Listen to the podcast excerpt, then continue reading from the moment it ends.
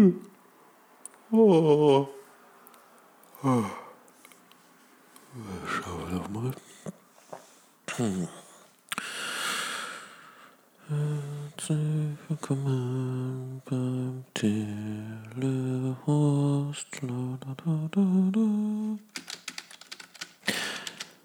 Telehorst. Okay. Was ist das? Wo ist die Milz? Herzlich willkommen hier zu einer weiteren Folge unserer Lieblingsshow. Wo ist die Milz? Live aus dem Schlachthof in Mannheim. Und hier sind Ihre heutigen Gastgeber, Andi, Max und Stu. Die Milz ist einfach ein tolles, tolles Organ. Milz, die kümmert sich um alles, was du brauchst. Und wenn die Milz mal heißt, weil du beim Poker bescheißt und dir jemand in die Seite beißt, damit du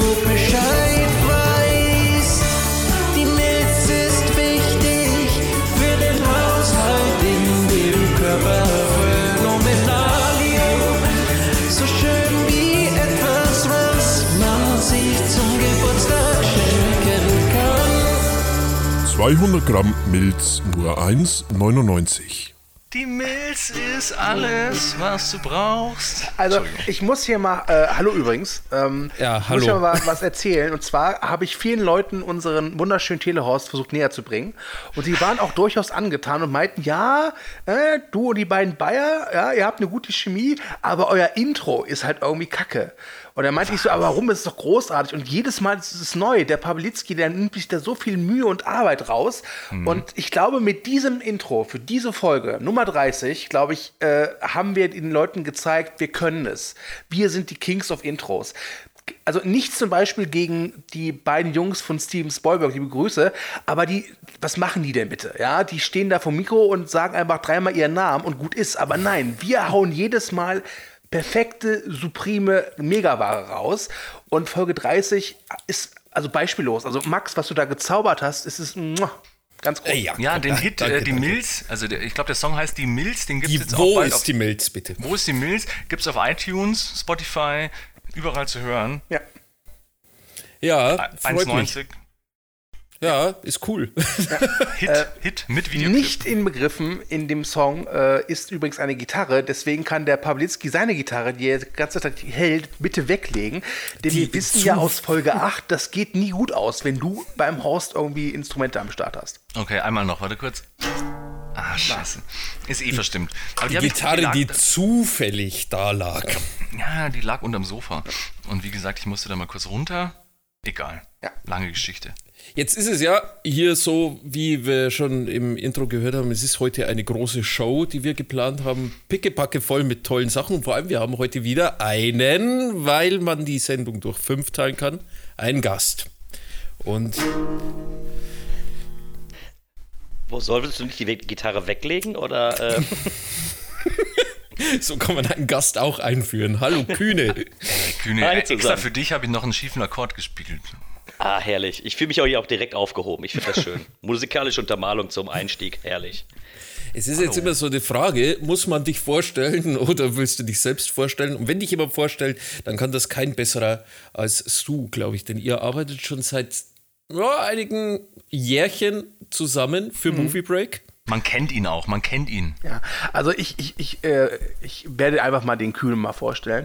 Also der Kühne ist genau wie ich Mitglied der Redaktion von Movie Break und ist da auch ein äh, Autor und Redakteur, gerade im Bereich News tätig. Und seit einiger Zeit haben wir den Kühne sozusagen äh, auch in die Welt der Podcast eingeführt. Und er podcastet beim Movie Break sehr fleißig mit. Unter anderem das Podcast-Projekt Drei Männer und ein Film, der Movie Break Theken Podcast. Da könnt ihr gerne mal reinhören. Da haben wir so Sachen besprochen wie Phantomkommando oder zuletzt Roadhouse. Ähm, Was? ja, da, da staunst du.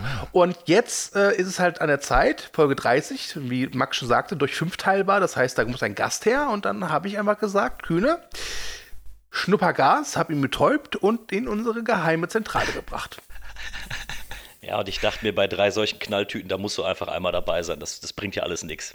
Also mir wurde ein Celebrity versprochen in der letzten Folge. Bist du ein Celebrity? Ich weiß. Also es gab damals eine StudiVZ-Gruppe, die hieß Ich kenne den Kühne, du auch. Und ich kannte die Leute nicht da drin. Ähm, reicht das, um Celebrity genug Das reicht. zu sein, oder? Das reicht. Warte mal, ich hatte eine, ich glaube, meine erfolgreichste hieß irgendwas mit Big Fish. Die hatte, glaube ich, 17 Mitglieder. Ich, ich war mal in einer Gruppe von einer sehr guten Freundin, die übrigens den Horst auch gehört hat und sich beklagt hat, dass ich sie nie als gute Freundin bezeichne, sondern nur als Bekannte. Äh, deswegen, Anne, wenn du das hier hörst, liebe Grüße, du bist meine beste Freundin. Und die hatte eine sehr schöne StudiVZ-Gruppe, die hieß Mal einfach übers Kacken reden. Und die war sehr erfolgreich. Oh, ich glaube sogar, dass ich die auch kenne. Oh, siehst du mal. Gott, wir schweifen ab, Leute. Hey. Ja, schon wieder. Naja, gut, aber wenn wir, wenn wir, ich- ich finde, es ist einen guten Übergang, den muss man auch aufnehmen, weil wenn man ein, ein, einfach mal übers Kacken reden kann, dann kann man auch mal über Kackfilme reden, finde ich. Und da haben wir heute zumindest einen Kandidaten mit dabei, der, huhuhu, also der hat mein, mein Seelenleben ganz schön durcheinander gewürfelt, muss ich sagen. Weil, und das kommt jetzt das andere, der Kühne ist mein absoluter Lieblingsgast bisher, denn er hat meinen absoluten All-Time-Favorite-Film mitgebracht. Mit einem Schleifchen in einer Box. Das hatten wir öfter. Ich habe letztens erst wieder die Folge ähm, mit unserem äh, Lieblingsgast, also bis, bis jetzt Lieblingsgast. Also bis, bis Paul, gestern war der unsere- Lieblingsgast. Heute. Unsere, äh, unsere Gäste bringen immer die besten Filme mit. Also hier der Paul mit dem dritten Mann war Mhm. mein Lieblingsfilm und jetzt kommt der Kühne mit so einem Kracher um die Ecke. Mhm. Also unsere Gäste sind immer top. Die sind ganz, äh, wir sollten vielleicht mal eine Telehorst-Folge machen, in der einfach wir nur aufnehmen, aber drei unserer Lieblingsgäste miteinander reden. Das wird vielleicht die beste Folge aller Zeiten. Hast du eigentlich schon das Thema genannt?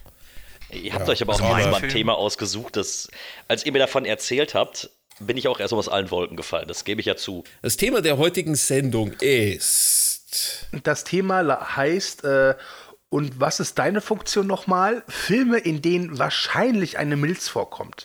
Genau. Und alle Und so Zuhörer, kann ich genauso habe ich auch geguckt. Genauso Ja. habe ich auch geguckt. Ja. Und ich kann nur sagen, der Kühne hat mit seinem Film die geilste Erklärung gefunden. Ja. Aber da erst zum Schluss. Ja. Also wir werden Timestamps unten einblenden, wer jetzt das Gelaber von uns dreien alten Hasen nicht mehr hören will und dann gleich in Medias Res gehen will mit Kühne, der darf dann vorspulen. Aber wir beginnen heute äh, wieder mal mit den drei Filmen, die wir ausgesucht haben. Namentlich äh, von meiner Seite her Mystery Man kommt an Stelle 2. Meiner ist abgeschnitten, der kommt an Stelle 3 und wir beginnen mit. Mit mir, mit Braindead. Geil. Das war ja, ich habe mir das sofort, in der letzten Folge ist mir gleich äh, in den Kopf gesprungen, weil ich dachte mir, da sind bestimmt mehrere Milzen am Start und wir können jetzt auch das, äh, die Holy Trinity der Peter Jackson Frühwerke voll machen nach äh, Bad Taste, Meet the Feebles. Ich habe mir lustigerweise keine von diesen Themen ausgesucht, aber ihr seid selber schuld. Ich habe die immer super untergebracht. Naja, gut, aber somit hat äh, der Herr Jackson jetzt erstmal ein Preiselbeerhorst, oder? Ein Kaktuseis, oder? Nee, drei Filme. Drei, drei. Ach, okay, warte mal, wie ist es nochmal? Ähm, Blätterteig ist ein, äh, zweimal genannt. Also er ist dreimal da dabei und drei ist der Preiselbeerhorst. ah, okay. Wir haben in dieser Ausgabe tatsächlich einen jemanden, der hat sich den Kaktuseishorst erschlicht, würde ich sagen, aber dazu später mehr. ähm, und wir haben auch einen neuen Blätterteighorst, nämlich für den Schauspieler Jet Profi, der in Killer Sofa mitgespielt hat und der auch in Braindead mit dabei ist. Das scheint Mhm. irgendwie so ein Freund von Jackson zu sein, weil der spielt in jedem seiner Filme mit. Freut mich ehrlich gesagt besonders, muss ich sagen. Ich auch. Also ich habe dann echt, wo ich den Film geschaut habe und dann habe ich irgendwie diese Folge nochmal gehört und mir ist es während dem Schauen jetzt nicht aufgefallen, aber wo ich dann ge ge gehört habe, so der spielt auch in Braindead mit, wusste ich sofort, wer es ist und das ist ja auch eine großartige Rolle. Also das ist ja eigentlich einer meiner Lieblings in diesem Film. Also es gibt ja viele Lieblings in diesem Film, zum Beispiel auch dieser, dieser weißhaarige Pfarrer oder so. Da gibt es ja großartige Szenen und Characters, aber ja, worum geht's in Braindead? Dürfen wir eigentlich über den Film sprechen? Der ist ja verboten, habe ich gelesen. Ja, sprechen wahrscheinlich schon, aber wir dürfen dann halt nicht schauen. Also ich habe, äh, ich kenne hier jemanden, der hat sich mal mit so einem Horror-Podcast zusammengesetzt und so informieren lassen, ob man überhaupt über diesen Film, der natürlich ganz böse ist und den er nicht gucken sollte, reden darf. Äh, Kühne, was hast du in Erfahrung gebracht? dass man drüber sprechen darf, weil man dann im Endeffekt nur als reine Informationsquelle dient. Und das ist durchaus in Ordnung. Vielleicht können wir ja immer wieder einwerfen, dass wir den Film eigentlich gar nicht so gut finden oder so. Da machen wir keine positive Wir- Werbung also- dafür. Aber auf der anderen Seite wären wir als Podcast jetzt nicht eigentlich auch ideal in der Lage, um zu sagen, Leute da draußen, unsere drei Zuhörer sollen eine Petition starten. Braindead muss runter vom Index, damit man ihn wirklich dann auch mal schauen kann. Darf ich da eine kleine Anekdote zu erzählen? Bitte. Vor fünf oder sechs Jahren habe ich am 1. April eine News geschrieben, eine April-Scherz-News, dass Turbine Medien, äh, die halt schon ein paar Klassiker des Genres äh, deinitiiert haben lassen, äh, sich um Brainnet gekümmert hat. Und wir haben diese News dann also online gestellt und haben dann auch Turbine angeschrieben.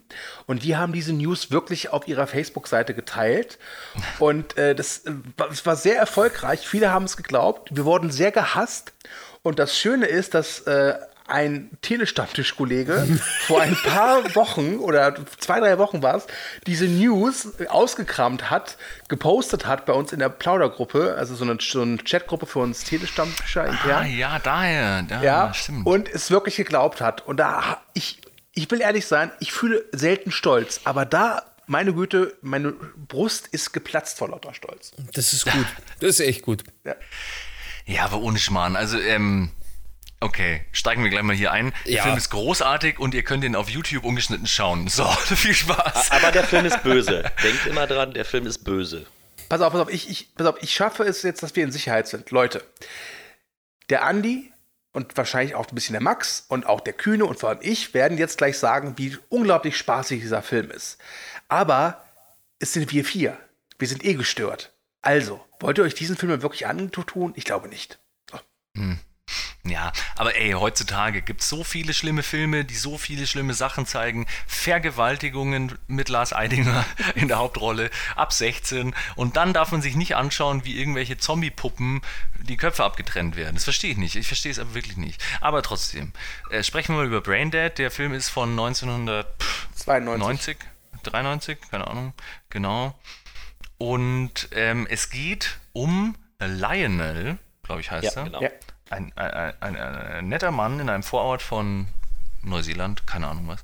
Ein Vorort von Neuseeland. Neuseeland und so eine kleine Insel davor. Der Vorort. Der Vorort heißt Australien.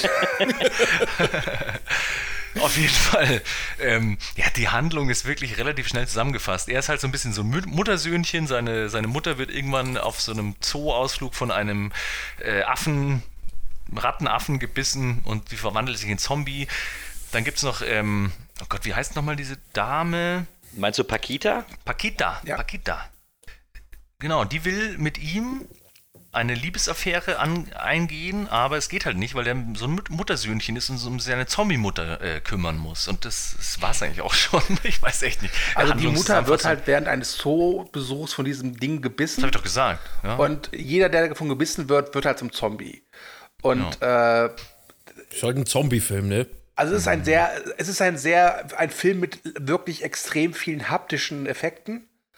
Ähm, und äh, was- was auch schön ist, nicht nur halt im, im, im Splatter-Bereich, sondern auch wenn du diese, diese Straßen siehst, das ist halt alles noch Matte Painting oder aber auch vor allem Miniaturarbeit. Das ist ja was, was Peter Jackson dann später auch im Herr der Ringe äh, genutzt hat. Ne? Das hat mir sehr gefallen, das habe ich ganz vergessen. Ich habe den Film das letzte Mal bestimmt vor 15 Jahren oder so gesehen, also lange her. Aber irgendwie hat mir der Anfang des Filmes, wo jetzt erstmal noch nicht so viel passiert, also es geht gleich mal los auf der Insel Skull Island. Das fand ich ja eh schon ganz witzig, weil ich meine, wir erinnern uns, dass Peter Jackson auch diesen King Kong-Film irgendwann gemacht hat. Aber trotzdem, wo sie den Affen abholen, da geht es gleich mal relativ zur Sache, sagen wir jetzt mal. Also da wird dann gleich so Typ auseinandergehackt. Aber dann trotzdem in Neuseeland zurück, ähm, diese diese Vorstadt-Idylle und mit diesen Autos und so. Ich meine, wann soll dieser Film 50ern. spielen? Soll der Ja. in den 50ern, okay. Weil ich habe mich die ganze Zeit gefragt, so, hey, wo, was ist das für ein Ort? Wieso fahren die da alle mit diesen geilen Oldtimern rum? Die Mucke war äh, super stimmungsvoll, die Kleider waren schön. Ich fand auch die äh, Paquita irgendwie am Anfang mit ihrer Oma und so, ich fand das super nett einfach. Also bevor diese ganze Grusel-Horror-Splatter-Spaß losgeht, das habe ich irgendwie immer ganz übersehen, aber ich fand es so detailverliebt Mhm. und schön anzuschauen. Ich fand es wirklich nett. Und man muss ja auch mal ganz ehrlich sein, wo hat er die ganzen Autos her? Also es sind ja doch schon viele Auf, äh, Aufnahmen in der Stadt, zumindest am Anfang. Und die alte Straßenbahn, die alten ganzen Autos, die da noch herfahren und so, das hat er, das hatte mich eigentlich gewundert, weil ich glaube nicht, dass das Budget allzu hoch war für diesen Film. Ja, das waren halt wirklich äh, Kameratricks und Miniaturen. Ne? Das ist es halt. Und äh, das ist ja das, das Schöne daran, dass er bei Braindead und auch bei seinen Vorgängerfilmen, also Bad Taste und Mad Furious, schon teilweise mit den Leuten zusammengearbeitet hat, mit denen er später dann Herr der Ringe gemacht hat. Also der Richard Taylor, der ja so der Effektguru war bei äh, Herr der Ringe, hat auch schon bei Braindead mitgearbeitet. Ne? Wächst mit seinen Aufgaben. Ja. Peter Jackson hatte ja auch wieder ein äh, kleines Cameo, also im Gegensatz zu Braindead, da hat er eine Hauptrolle gespielt, aber hier hat er auch wieder ein kleines Cameo. Aber ich fand irgendwie. Aber ähm, Braindead hat er eine Hauptrolle gespielt, was? Äh, Braindead, was? Bad Taste meine ich jetzt. Bad, Bad Taste hat er sich ja dann doch in einer Doppelrolle besetzt und eine davon war ja schon fast eine Hauptrolle, aber hier hat er auch ein kleines Cameo als dieser komische ähm, Gerichtsmediziner-Freak. Weiß schon, wo die Mutter da explodiert irgendwie. Aber ich muss äh, sagen, die, ähm, also ich mag irgendwie diesen Lionel voll Ja. gerne. Also dieses naive, dümmliche, aber trotzdem auch so herzlich, mit seinem Polunder die ganze Zeit und so. Ich mag den einfach so gerne. Es ist ja schon eine Geschichte auch über einen jungen Mann, der unter dem Fittich seiner Mutter steht, der halt erwachsen wird. Genau. Da, da, deswegen meinte ich, Patrick, bei dem Film hast du recht, bei allen anderen nicht, aber Film übers Erwachsenwerden. Ums Loslassen, Ach so, ab, ja. abnabeln und so. Ja. Ich meine, Oh. der Film endet ja quasi damit, dass er quasi neugeboren wird. Er, er schlüpft ja wieder aus seiner Mutter raus, ne?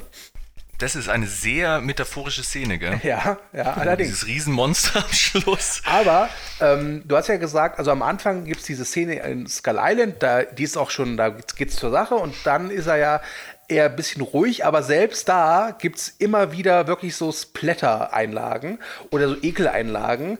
Äh, Gerade wenn halt äh, Vera, so heißt hier seine Mutter, halt tot ist und dann kommt dieser Besuch und dann fällt dann irgendwie ihr Ohr in den Pudding und der Gast isst dann das Ohr mit äh, und findet es lecker und knusprig und also Kleinigkeiten oder wenn ähm, Mama den Hund verspeist.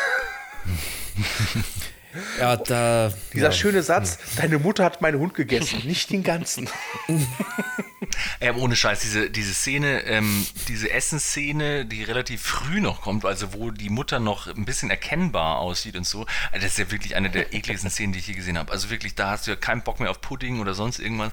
Also der Typ, der Film ist einfach nur geistesgestört. Also ich mag's irgendwie auf eine Art, diese Kreativität die der an den Tag legt, auch mit diesen Splatter-Einlagen später, wenn sich gegenseitig die- Köpfe hinten runterfliegen und so, aber es wird trotzdem immer so kreativ damit gespielt. Also es sind ja immer so, es wird ja immer wieder aufgegriffen. Also zum Beispiel, dass die eine halt den Kopf hinten hängen hat, dann wird es wieder aufgegriffen, dass man sie halt dann Boah, durch den Hals direkt füttern muss und so. Also wirklich, wirklich total geisteskrank, aber wie gesagt, also wenn der Typ halt vorhatte, ich mache jetzt einfach den krankst, kränkesten, derbsten Splatter-Film der Welt und es soll jetzt halt nicht schlimm sein, sondern halt lustig. Und wenn man damit ein bisschen was anfangen kann, dann hat der auf voller Ebene gepunktet. Also ich kenne ist halt Film. Fest für die Maske, ne? Das Also auch, das ja. ist halt so, so ein Ding. Also ich bin ja nicht der größte Fan von, von Splatterfilmen an sich.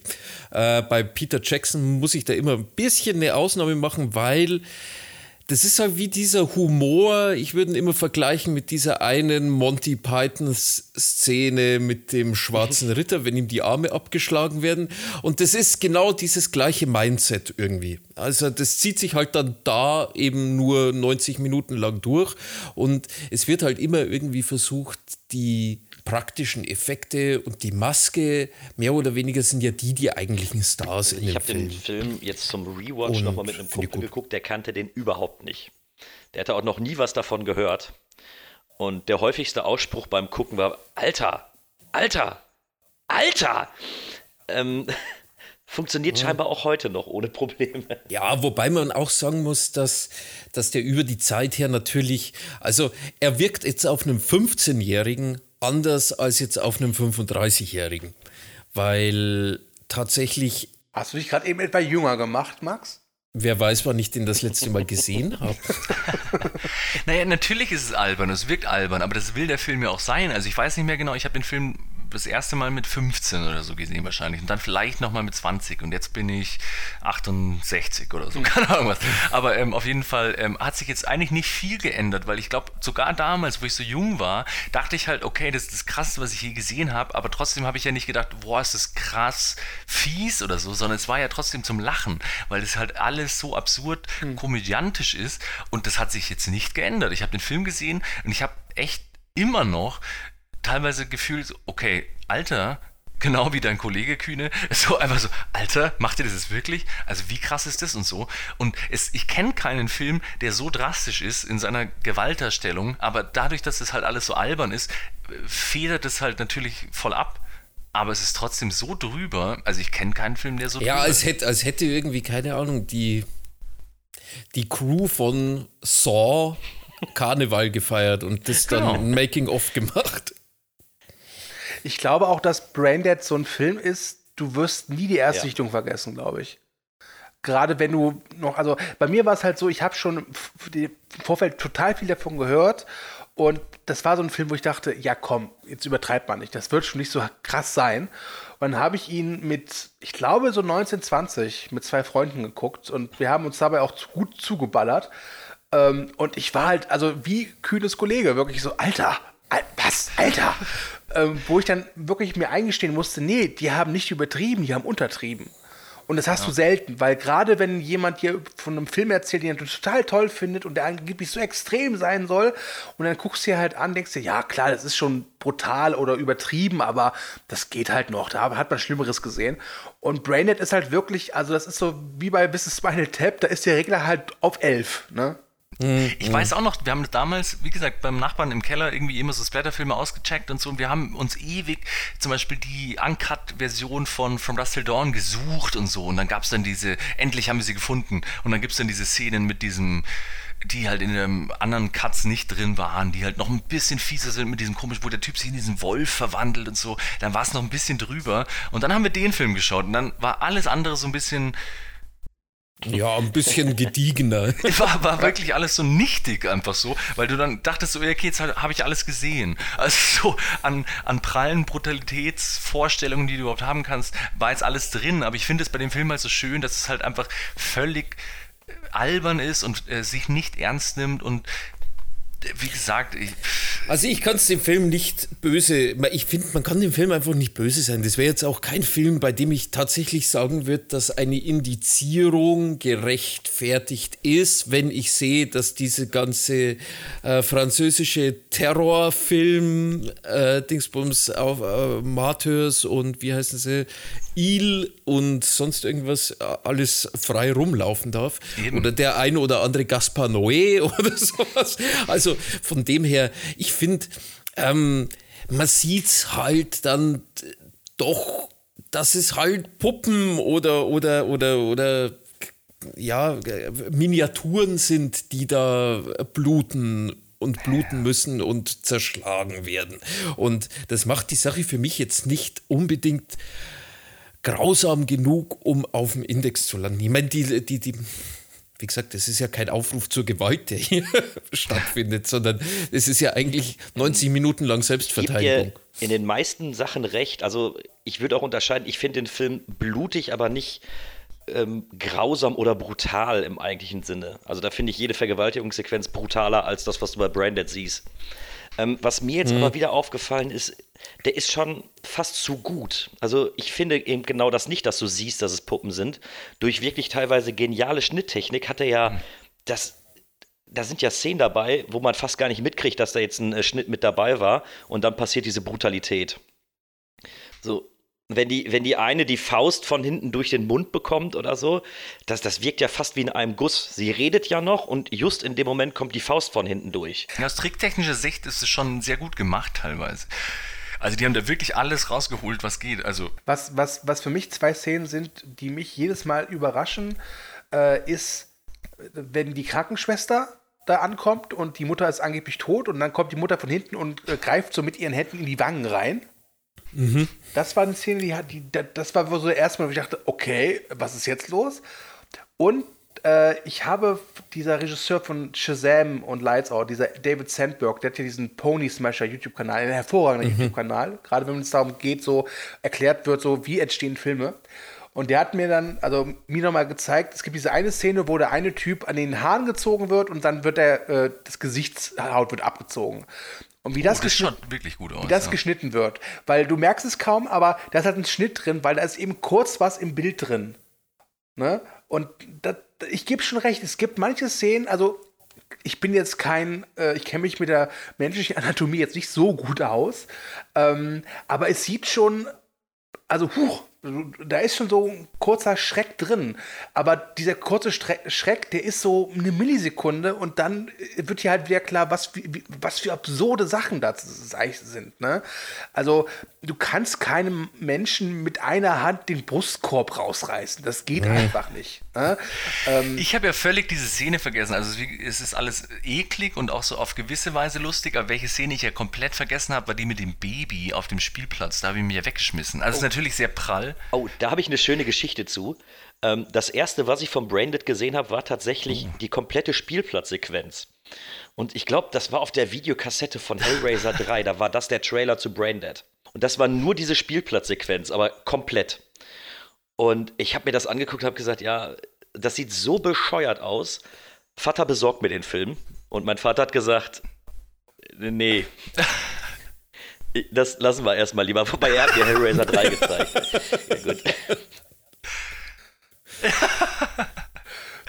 Oh, Nee, aber wie gesagt, die Szene habe ich komplett vergessen, weil das war ja purer Slapstick. Das hatte was von den drei Stooges, ne? Bullshit hoch 10. Und auch, auch Ja. ja, äh, aber, aber diese komplette Backstory, ich fand es auch schön, äh, das habe ich ja euch auch ein Foto gezeigt, ähm, diese Backstory habe ich auch ganz vergessen mit dieser, dieser ähm, faltigen Oma von der Paquita, ähm, die dann die Tarotkarten legt, wo man dann die Queen of Cups sieht, da musste ich sehr schmunzeln. Also lieber die Queen of Cups als die Knight of Cups auf jeden Fall, würde ich mal behaupten. Es tut mir leid, aber ich finde einfach, dass äh, jeder Terrence Malick-Film der letzten zehn Jahre grausamer ist als Braindead. Aber ganz ehrlich, ich würde es feiern, wenn irgendjemand mit dem nötigen Talent es schafft, in diese, in dieser Splatter-Orgie zum Schluss von Braindead einfach Christian Bale zu schneiden, wie er da so gedankenverloren so rumgeht. Was ist der Sinn meiner Existenz? Und im Hintergrund Apropos, ähm, gerade äh, sprachst du ja von Videokassetten, Kühne. Im Vorgespräch war irgendwas mit Tippex auf Videokassetten. Ja, der Stu, der kennt die Geschichten von meinem Vater schon, der immer wieder die Hände, der immer wieder die Hände über dem Kopf Die ist so zusammenschlägt, wenn er das dann hört.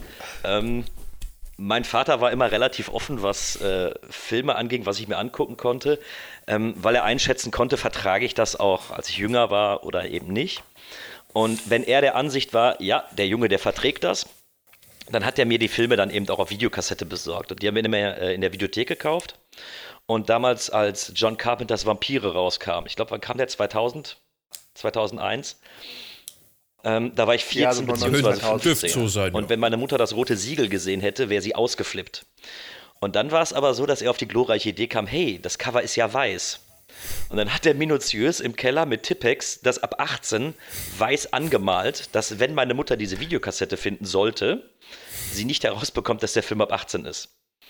Und das gleiche hat er dann mit der Blade-Videokassette gemacht, wo er dann das 18er Siegel schwarz angemalt hat mit dem Edding. Um, um so eben zu verhindern, dass meine Mutter merkt, dass ich böse Filme gucke. Okay, hier ein dicker Shoutout an dein Papa. Das ist gut. Ja, und er hat mir dann auch irgendwann die, ähm, er hat auch dann irgendwann Braindead dann auf Videokassette besorgt. Und ähm, es war aber noch so ein altes Bootleg, auch in einer relativ schlechten Qualität. Aber das, das Bild war ein bisschen weiter als die jetzige DVD. Und da ist es auch so, dass du im Finale siehst, wie einer einen Eimer mit Blut einfach reinkippt. Das war, du hast den Rand des Eimers gesehen und dann wie dieser Schwall Blut aus der Seite den Lionel trifft, als er mit dem Rasenmäher dann da durchhäckselt. Ist immer noch auf dem äh, Guinness-Buch, oder? Guinness-Buch-Rekorde-Dings äh, von Ich glaube nicht mehr. Ich glaube nicht mehr. Nee. Mittlerweile ist, glaube ich, das Evil Dead Remake mit dem meisten Kunstblutverbrauch auf Ich der hab- 1. Ich habe äh, Piranha im Kopf. Oder Piranha, Piranha, 3D. ja. Aber man muss halt, muss halt sagen, dass bei Braindead regnet es 20 Minuten lang Blut und bei Piranha wird halt das Wasser halt blutrot. Also Genau. ne, deswegen würde ich sagen, dass ja, also Braindead bleibt, glaube ich, der Rekordhalter der Herzen. Ne? Weiß ich nicht. Es gibt ja auch viel Amateursblätter, Ja. die ja doch, die ja auch nicht unbedingt mit Blut geizen. Ich glaube, Braindead ist so der mainstreamigste Film. Oder der brutalste oder der blutigste mainstreamigste Film, oder?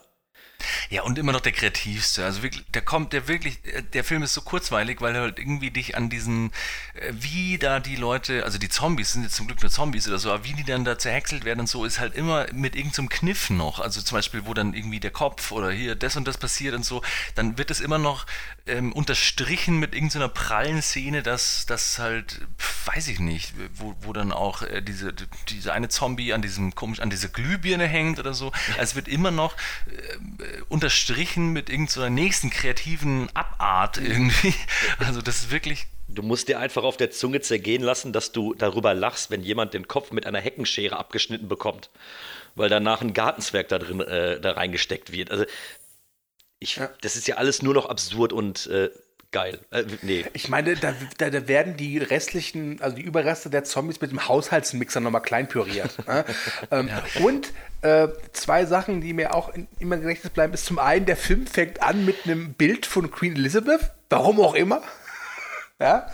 Und ähm, der Trailer ist großartig. Der erste Trailer, also nicht den, den bei Hellraiser 3, sondern der offizielle Trailer, der hatte mich noch so einen schönen Offsprecher. Da gibt es so schöne Sätze wie Get ready for a new kind of entertainment. Ja, die Titeleinblendung. Wie ist es eigentlich nochmal? Der heißt, heißt ja ähm, auch Dead Alive, aber das war der amerikanische Titel. Also ich meine, der ist Genau. ja aus Neuseeland, würde ich jetzt mal behaupten. Und der Originaltitel ist jetzt Braindead oder Dead Alive? Der Originaltitel ist Braindead und, Schon, okay. und der heißt auch überall so, außer in den USA, da heißt er Dead Alive. Okay. Oder in Deutschland der Zombie-Rasenmähermann. Ja. Ah, super. Da gibt es doch auch diese unglaublich schöne Synopsis von dieser eingekürzten FSK 16 Fassung, wo die dann auf das DVD-Backcover geschrieben haben und dann packt ihr den Rasenmäher aus, aber das, das, das seht ihr nicht, weil das ist die gekürzte Fassung oder sowas. Also, ich, ich hasse gekürzte Fassungen, aber bei Branded würde es mich tatsächlich mal interessieren, wie da eine, ähm, eine FSK 16 aussehen würde. Ja, mit, am Anfang ist Queen Elizabeth und am Ende, also nach zwei Minuten kommt. Ich glaube, so könnte Branded einfach wirklich eine Liebe, ein Liebesfilm sein. Ja, was schneidest du? Weil ich meine, das, ist, das sind ja eigentlich keine brutalen Szenen, sagen wir mal an sich, weil äh, die, eigentlich die schlimmste Szene finde ich immer noch die Pudding-Szene. Aber die ist ja nicht brutal, sondern die ist einfach nur fucking eklig. Aber wo der dann am Schluss zum Beispiel den Rasenmäher rausholt und die ganzen Leute zerhäckselt, die ist super episch, die Szene, endgeil. Aber trotzdem, da bist du schon so abgestumpft bei dem Moment irgendwie und denkst dir nur noch so, ja, okay, cool, dann häckselt er die Leute hin und so. Aber es ist ja auch nicht mehr brutaler. als Ich glaube, es, gibt, es, ist. gibt da, es gibt da durchaus ein paar so Sachen, die ich ähm, als doch brutal irgendwie sehen würde. Zum Beispiel, wenn dann so ein Zombie in so einem auf dem Kopf stehenden Rasenmäher landet und er wird halt dann, während er zerhäckselt wird, immer kleiner, weil es ja halt einfach die Körpermasse schwindet. Das ist Dann- auch so super kreativ, gell? weil zuerst dreht er sich auf dem Rasenmäher mit und dann hält er die Hand von dem Typen fest, dass er dann runtergehäckselt wird. Also die ganze Zeit, also der Peter Jackson hat einfach ein gutes Gespür für Kinetik, sage ich jetzt mal, und für, für, für praktische Effekte halt eben und reizt es in diesem Film so unglaublich aus. Das ist Okay, so wir machen, wir machen mal ein kurzes Spiel. Ich habe hier mal mich informiert. Was glaubt ihr, wie viel Minuten fehlen in der FSK 16 Fassung von Braindead? 20. 30. Okay, 30 von Pawlitzki, was hat der Kühne gesagt? 20. 20. Max, dein Tipp? Ich würde sagen 38. Es liegt beide, also alle vier echt daneben. Es sind 11 Minuten und 57 Sekunden bei 29 Szenen. Au. Ja, gut, siehst du. Ja, aber die sind, das, das Problem ist, glaube ich, eher, dass dann eben so, ja, keine Ahnung, werden dann immer so 5-Sekunden-Schnipsel rausgeschnitten. Ja, also Und ich kenne das noch, glaube ich, von, von From Dusk Till Dawn.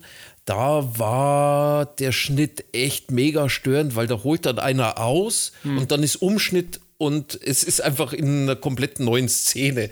Also, ähm, ja. Ja, also ich habe immer, also das sind immer so wirklich so Sekunden, also so zwischen drei und äh, 20 Sekunden Maximum. Außer am Ende, da wurden 308 Sekunden entfernt. Ich kann mir vorstellen, Da habe welche ich mich auch Szene das gefreut, war. das, hatte ich mir auch nicht mehr auf dem, auf dem Schirm, aber da, ohne Scheiß, der setzt dann halt immer noch einen drauf, wo dann sich die Mutter in dieses Riesenmonster verwandelt und wie die auch aussieht. Also mit diesem riesen Pobacken und so und keine Ahnung was. Also das ist halt so super Trash, dass es halt schon echt wieder Spaß macht. Und ich meine, dieses Monster, was sie da gebaut haben und so, das schaut ja gut aus, aber trotzdem in dem Film wirkt es so prall halt irgendwie, aber trotzdem irgendwie stimmungsvoll. Also ich war da richtig, äh, richtig bei der Sache diesmal wieder. Also ich fand es großartig irgendwie, was die da hingefahren haben und aufgebaut und äh, mit dieser prallen Story halt, ich meine, die ist jetzt nicht so super komplex oder so, aber ich finde es großartig. Ja, ja, es ist halt Set-Design. Ne? Also das macht, macht schon viel mit und jetzt, wenn wir, wenn wir uns in einem Zeitalter, in dem alles vor Greenscreen gedreht wird und da ist es schon mal ganz schön zu sehen, wie es ist, wenn du Miniaturen baust und die dann auch wieder kaputt machst. Und finde ich völlig, also wie gesagt, es geht für mich äh, eigentlich nichts über den guten Practical Effekt, immer noch, ähm, aber ja, ist so meine Ich fand es auch schön, wo sie am Anfang diesen komischen äh, Rattenaffen da zum Beispiel, das sah natürlich auch super schlecht aus, aber trotzdem mag ich diese Ray Harryhausen-mäßige Stop-Motion-Dings, wo er diesen Affen da aus dem Zoo äh, auf Ja gut, das sieht, das sieht definitiv scheiße aus. das also, sieht super schlecht aus, aber trotzdem mag ich das so gerne. Aber irgendwie fand ich, dass gerade Ja, die ne. Szene rein effekttechnisch ähm, da gar nicht reinpasste, weil insbesondere äh, die Zombies und auch die vier Zombies, die er da ja auch noch dann füttert und auf die aufpasst und ähnliches, äh, das sah ja dann schon wieder wirklich richtig gut aus. Ne? Ja. Ich glaube aber auch, dass du da halt das, wie gesagt, da hat er nicht drauf geachtet, ob das jetzt gut aussieht oder so, aber das war so eine Liebe, vielleicht auch so eine Hommage an so alte Filme und so, deswegen passt es für mich auch schon wieder und ich sehe das immer gerne. Natürlich sieht es total billig aus und so, aber trotzdem mag ich solche Szenen und vor allem in diesem Setting, das ist ja super kitschig, wo sie da zusammen diesen Rendezvous im, im Zoo haben, mit dieser super fröhlichen Musik und er mit seinem Polunder und sie in diesem Kleidchen und so und dann wird es halt immer so relativ schnell gebrochen mit so der Ekelszene. Ich fand das so lustig. Seien wir ehrlich, Braindead ist ein Film, wenn man den kennt und mag, dann glaube ich, gibt es niemanden, der einem was Neues erzählt. Äh, wir können nur eine Empfehlung aussprechen, was wir nicht machen, weil der Film ist ja beschlagnahmt sogar, nicht nur initiiert, ich glaube, der ist wirklich auch beschlagnahmt. Ähm, hoffen wir alle, dass er eines Tages äh, deinitiiert oder debeschlagnahmt wird und hierzulande in einer schönen Blu-ray oder was ich Edition herauskommt. Ich Oh, mir Peter holen. Jackson arbeitet doch wie auch an Meet the Fuels und so weiter an einer 4K-Restaurationsversion auch Ja. an Braindead Ja, gerade. genau. Ähm, also ich glaube tatsächlich, es, ist, es, es wird uns in den nächsten Jahren ereilen, dass dieser Film äh, freigegeben wird und dann mit einer normalen FSK 18 Verfassung ungekürzt in den deutschen Regalen steht. Ich glaube, das hätte der Film verdient. Ich finde, es ist in seinem Subgenre der Splatter-Comedy äh, immer noch der Primus, finde ich. Also es gibt viele andere sehr amüsante Splatter-Comedies, aber Braindead ist immer King und wird es auch, glaube ich, immer bleiben, weil der auch noch aus so einer Zeit kommt, da wurden Filme auch, glaube ich, anders gemacht. Weil trotz seiner Härte ist es kein Splatter-Film. Klar, der ist schon darauf bedacht, ich möchte dich jetzt hier ein bisschen mit dem Absurden unterhalten und auch vielleicht ein bisschen schocken, aber du, du, du fieberst ja auch mit Lionel mit. Ja, Und das ist ja. eben ein Problem von ganz vielen dieser Splatter-Comedies, dass die einfach nur denken, komm, wir machen auf absurd und blutig. Aber irgendwann nach zehn Minuten denkst du dann auch so als Zuschauer, zumindest geht es mir so, ja, ist mir aber irgendwie egal, was da gerade passiert. Ja, es ist halt Herz mit dabei. Genau. In doppelter Ne? Hinsicht. Und Milz ist auch dabei. Ja. Oh, stimmt, stimmt. Wo waren die Milzen? Also ich, also es, es ist ja zumindest immerhin ein, ein, ein Gedärmknäuel, was nur noch aus Gedärmen besteht, was die ganze Zeit durch die Gegend läuft und so. Und wo sich dieses, das fand ich auch eine süße Szene, wo sich dieses ähm, Gedärmknäuel selber im Spiegel betrachtet, da, da hatte ich eine Träne im Auge, weil es schaut sich dann so im, in diesem Bartspiegel an und es war so ein bisschen traurig, hatte ich das Gefühl. Ja, aber da hat man dann auch die Milz gesehen. Ich glaube auch. Und Ich irgendwann wird auch mal- auch irgendwann äh, reißt jemanden irgendwie aus dem Unterleib so was raus Ja. und das sieht dann danach zwar aus wie das Herz, aber ich glaube, da war das Herz nicht. Das war vielleicht auch eine Milz. Lass uns einfach darauf einigen, dass es die Milz war. So. Es waren viele Milzen in dem Film, auf jeden Fall, glaube ich schon. Also, Also, der, der Milz-Counter ist auf jeden Fall, glaube ich, der höchste bei allen Filmen. Definitiv. Und wir können, glaube ich, äh, Mills da ein Häkchen machen. Und Ja. ich würde vorschlagen, äh, nach dem ganzen Blutbad gehen wir jetzt mal zu einem Film über, wo wir auch eine Milz drin haben. Ich würde jetzt auf jeden Fall noch darauf bestehen, dass wir eine Bewertung machen. Ich meine, ihr habt euch jetzt von diesem Bewertungssystem irgendwie verabschiedet Ja. in den letzten Folgen, aber ich würde den Kühne zum Beispiel äh, zumindest einladen, dass er mit mir eine klassische Ja, also- Punktebewertung hier macht. Dürfte ich, kurz, dürfte ich kurz bitte äh, äh, den Vorschlag machen, dass ihr keine Punkte vergibt, sondern Tippex-Fläschchen? Ich will auf jeden Fall nochmal diesen Jet Brophy erwähnen, weil Jet, Jet, wenn du das hier hörst, was du wahrscheinlich nicht tust, du kriegst jetzt von uns einen Blätterteighorst. Und du hast wahrscheinlich noch nicht viele Preise gewonnen für dein schauspielerisches äh, Werk oder so. Aber ohne Scheiß, ich fand der den, das war dieser Hillbilly-Typ mit dieser äh, Schmalzlocke und so, den fand ich wirklich großartig in dem Film. Wie verdutzt der immer äh, reinschaut, wenn ihm gerade der Unterkörper weggefräst wird oder so. Ich Oder wie verdutzt er super. geschaut hat, als Also, er sich den Löffel durch den Mund hinten aus dem Kopf rausgedrückt hat und dann quengelig ist, weil er seinen Pudding nicht essen kann. Äh, Ja, ich fand das echt super. Also wie gesagt, das war äh, Paraderolle und ich will jetzt sofort nochmal Killersofa sehen, weil jetzt habe ich ihn ein bisschen in mein Herz geschlossen. Tut mir ein bisschen leid schon fast. Aber Müssen wir halt mal gucken, in welchen anderen Filmen. Der hat ja sicherlich noch in mehr Filmen mitgespielt. Vielleicht schafft es ja der ein oder andere auch noch. Und vielleicht ist er ja der erste unerwartete Kaktus-Eis-Horst-Preisträger, den es gibt. Und jetzt gebt mal eure Punkte ab.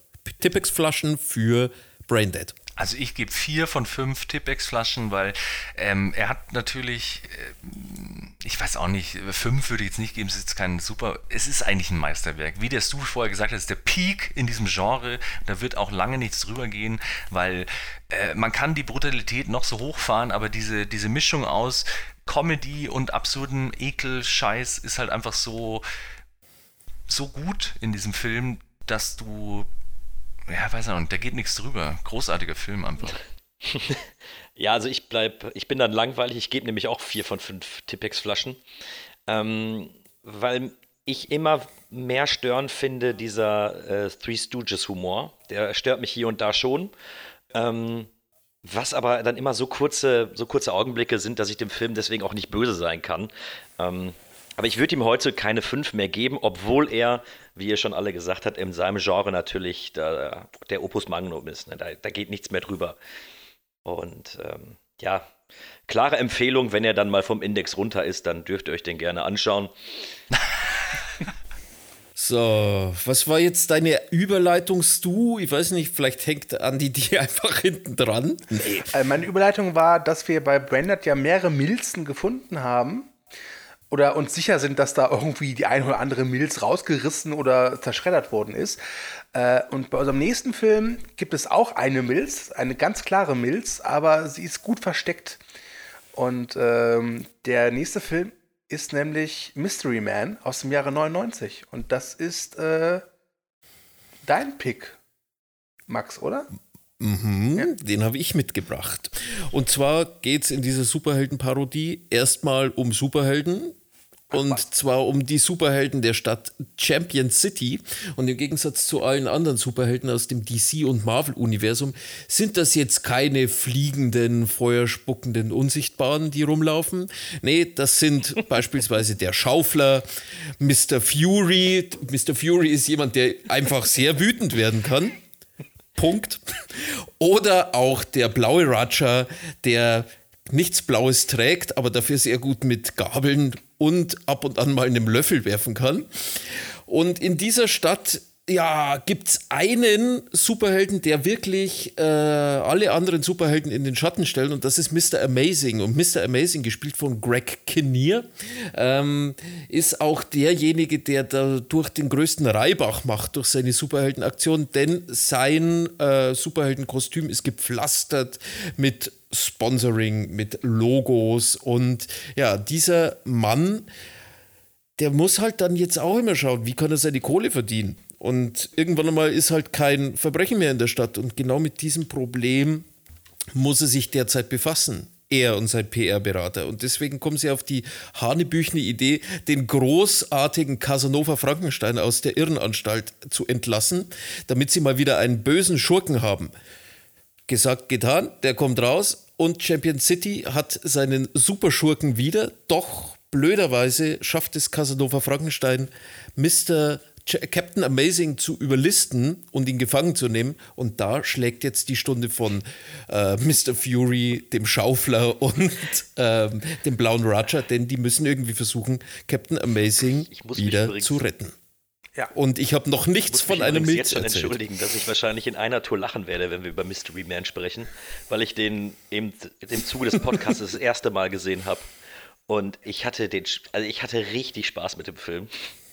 Und Okay, das freut mich übrigens sehr. Denn ich weiß auch noch genau, also wie, es ist wie bei anderen Leuten bei Brandon, das ist bei mir bei Mystery Man auch so, da bin ich mal wie die Mutter zum Kind, äh, die, Mu die Mutter zum Kind gekommen. Das ist die Jungfrau zum Kinde gekommen. Einfach mal du so, hattest Sex. Ja. Einfach mal äh, an einem Sonntag lief der so, ich gehe am Fernseher vorbei und dann sehe ich so im Augenwinkel, sehe ich irgendwie so Ben Stiller an einem Sonntagnachmittag und denke mir, hä, Ben Stiller, der ist doch bekannt, das muss doch ein berühmter Film sein, warum kenne ich den nicht? Der spielt dann den Superhelden. Und ja, das ist wirklich ähm, für mich eine, eine kleine Überraschung gewesen damals, dass so ein Film existiert. Und wie gesagt, ich finde, dass er bis heute noch die, die ganzen Superheldenfilme gut aufs Korn nimmt. Und jetzt kommen wir zur Milz. Denn die Milz ist Lost in Translation. Wie glaubt ihr denn, wird die Milz in Englisch heißen? Ich weiß es. Ja, okay, gut, das ist, wir müssen dieses Spiel ein bisschen anders sehen. Wenn man jetzt in den Google Translator eingibt Milz, dann kommt Spleen raus. Und Spleen ist sozusagen in dieser Gruppe der Mystery Man einer der Superhelden. Und zwar derjenige, dem, wenn man ihm an den Finger zieht, er ist eigentlich die einzige Person, die wirklich eine Superkraft hat. Nämlich, er kann zur Bewusstlosigkeit führende Fürze ausstoßen. Und das macht er auch. Wobei ich sagen muss, mein Lieblingsheld ist Sphinx. Ja, klar. Äh, Sphinx ist so ein etwas älterer Superheld, bei dem die Mystery Man so in die Leere gehen. Äh, und das ist so eine wunderschöne Parodie auf diese Mentorenrollen, die es halt in Superheldenfilmen gibt. Und der gibt halt nur so, so dämliche Ratschläge, wie zum Beispiel, äh, bevor ich etwas beibringen kann, muss ich dir erst beibringen, etwas zu lernen. Oder solche Sachen. Etwas zu können. Oder sowas, ja. ja, mein Liebling ist Ballerina Man. Also da bin ich vor Lachen von der Couch gefallen. beim Casting. Naja, es gibt, wenn wir den Film jetzt mal von vorn nach hinten irgendwie durchgehen, weil ich glaube, das ist, ist ganz schön, dass man den Film äh, äh, anhand seiner, ich finde, er hat halt eine typische Superheldenfilmstruktur. Natürlich nimmt er die aufs Korn.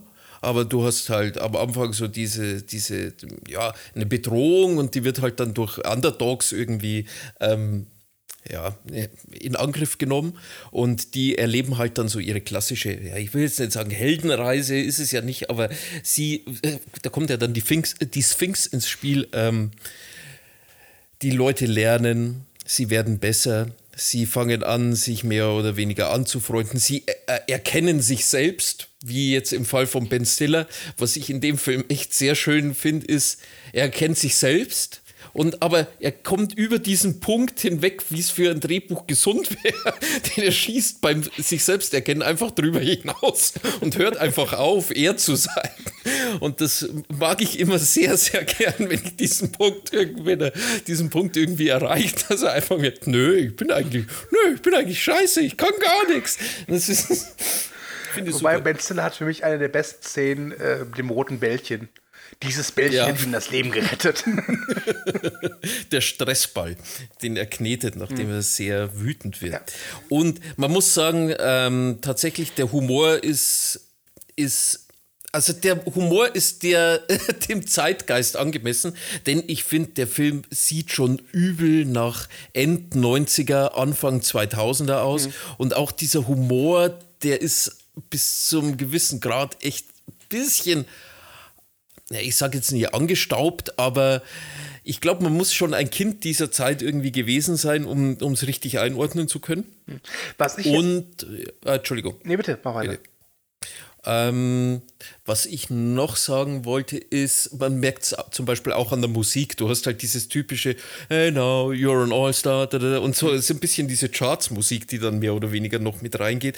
Also der Film ist schon, ist schon ein Kind seiner Zeit. Was ich beeindruckend finde, ist, äh, da merkst du auch, dass es ein Kind seiner Zeit ist. Er, er spielt ja in, einer, in einer eigenen, im eigenen Kosmos, wenn man so will. Aber diese Welt, dieses Champion City, sieht halt für mich wirklich aus, wie als ob die die Batman-Filme von Burton und Joel Schumacher einfach genommen haben und in den Mixer rein.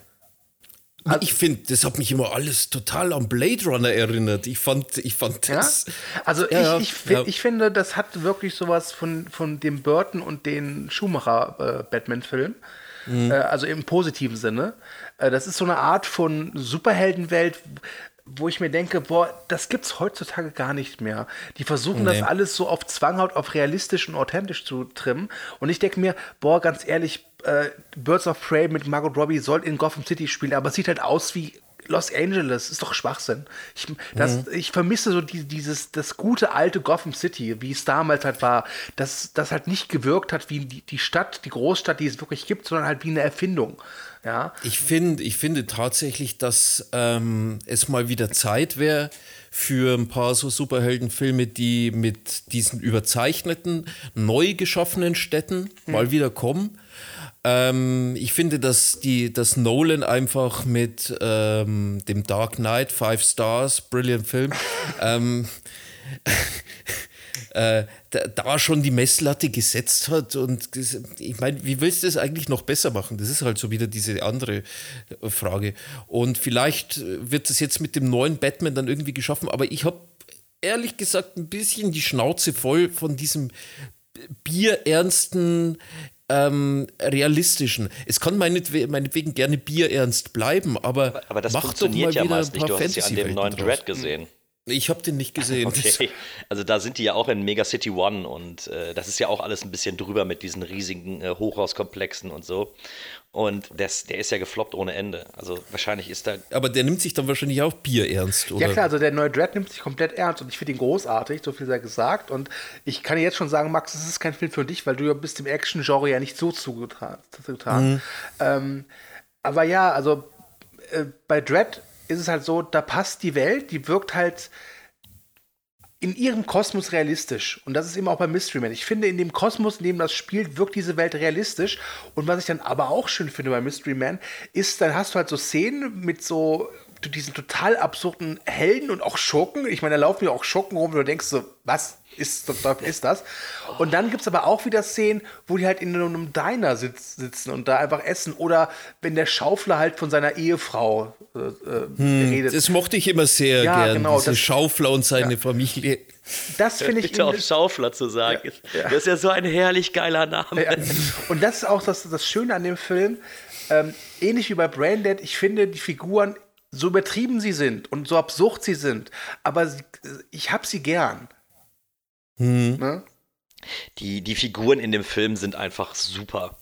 Ähm, von Anfang an, ich weiß nicht, ob ich gerade noch so, ein- so ob ich bei der zweiten Sichtung den Film schlechter bewerten würde, aber ich bin wirklich sehr, sehr angetan von dem Film. Ähm, oder von der ersten Sichtung, weil die Figuren auch eben alle toll sind. Also, wie schön ist denn auch der unsichtbare Junge, der nur unsichtbar wird, wenn ihn keiner ansieht.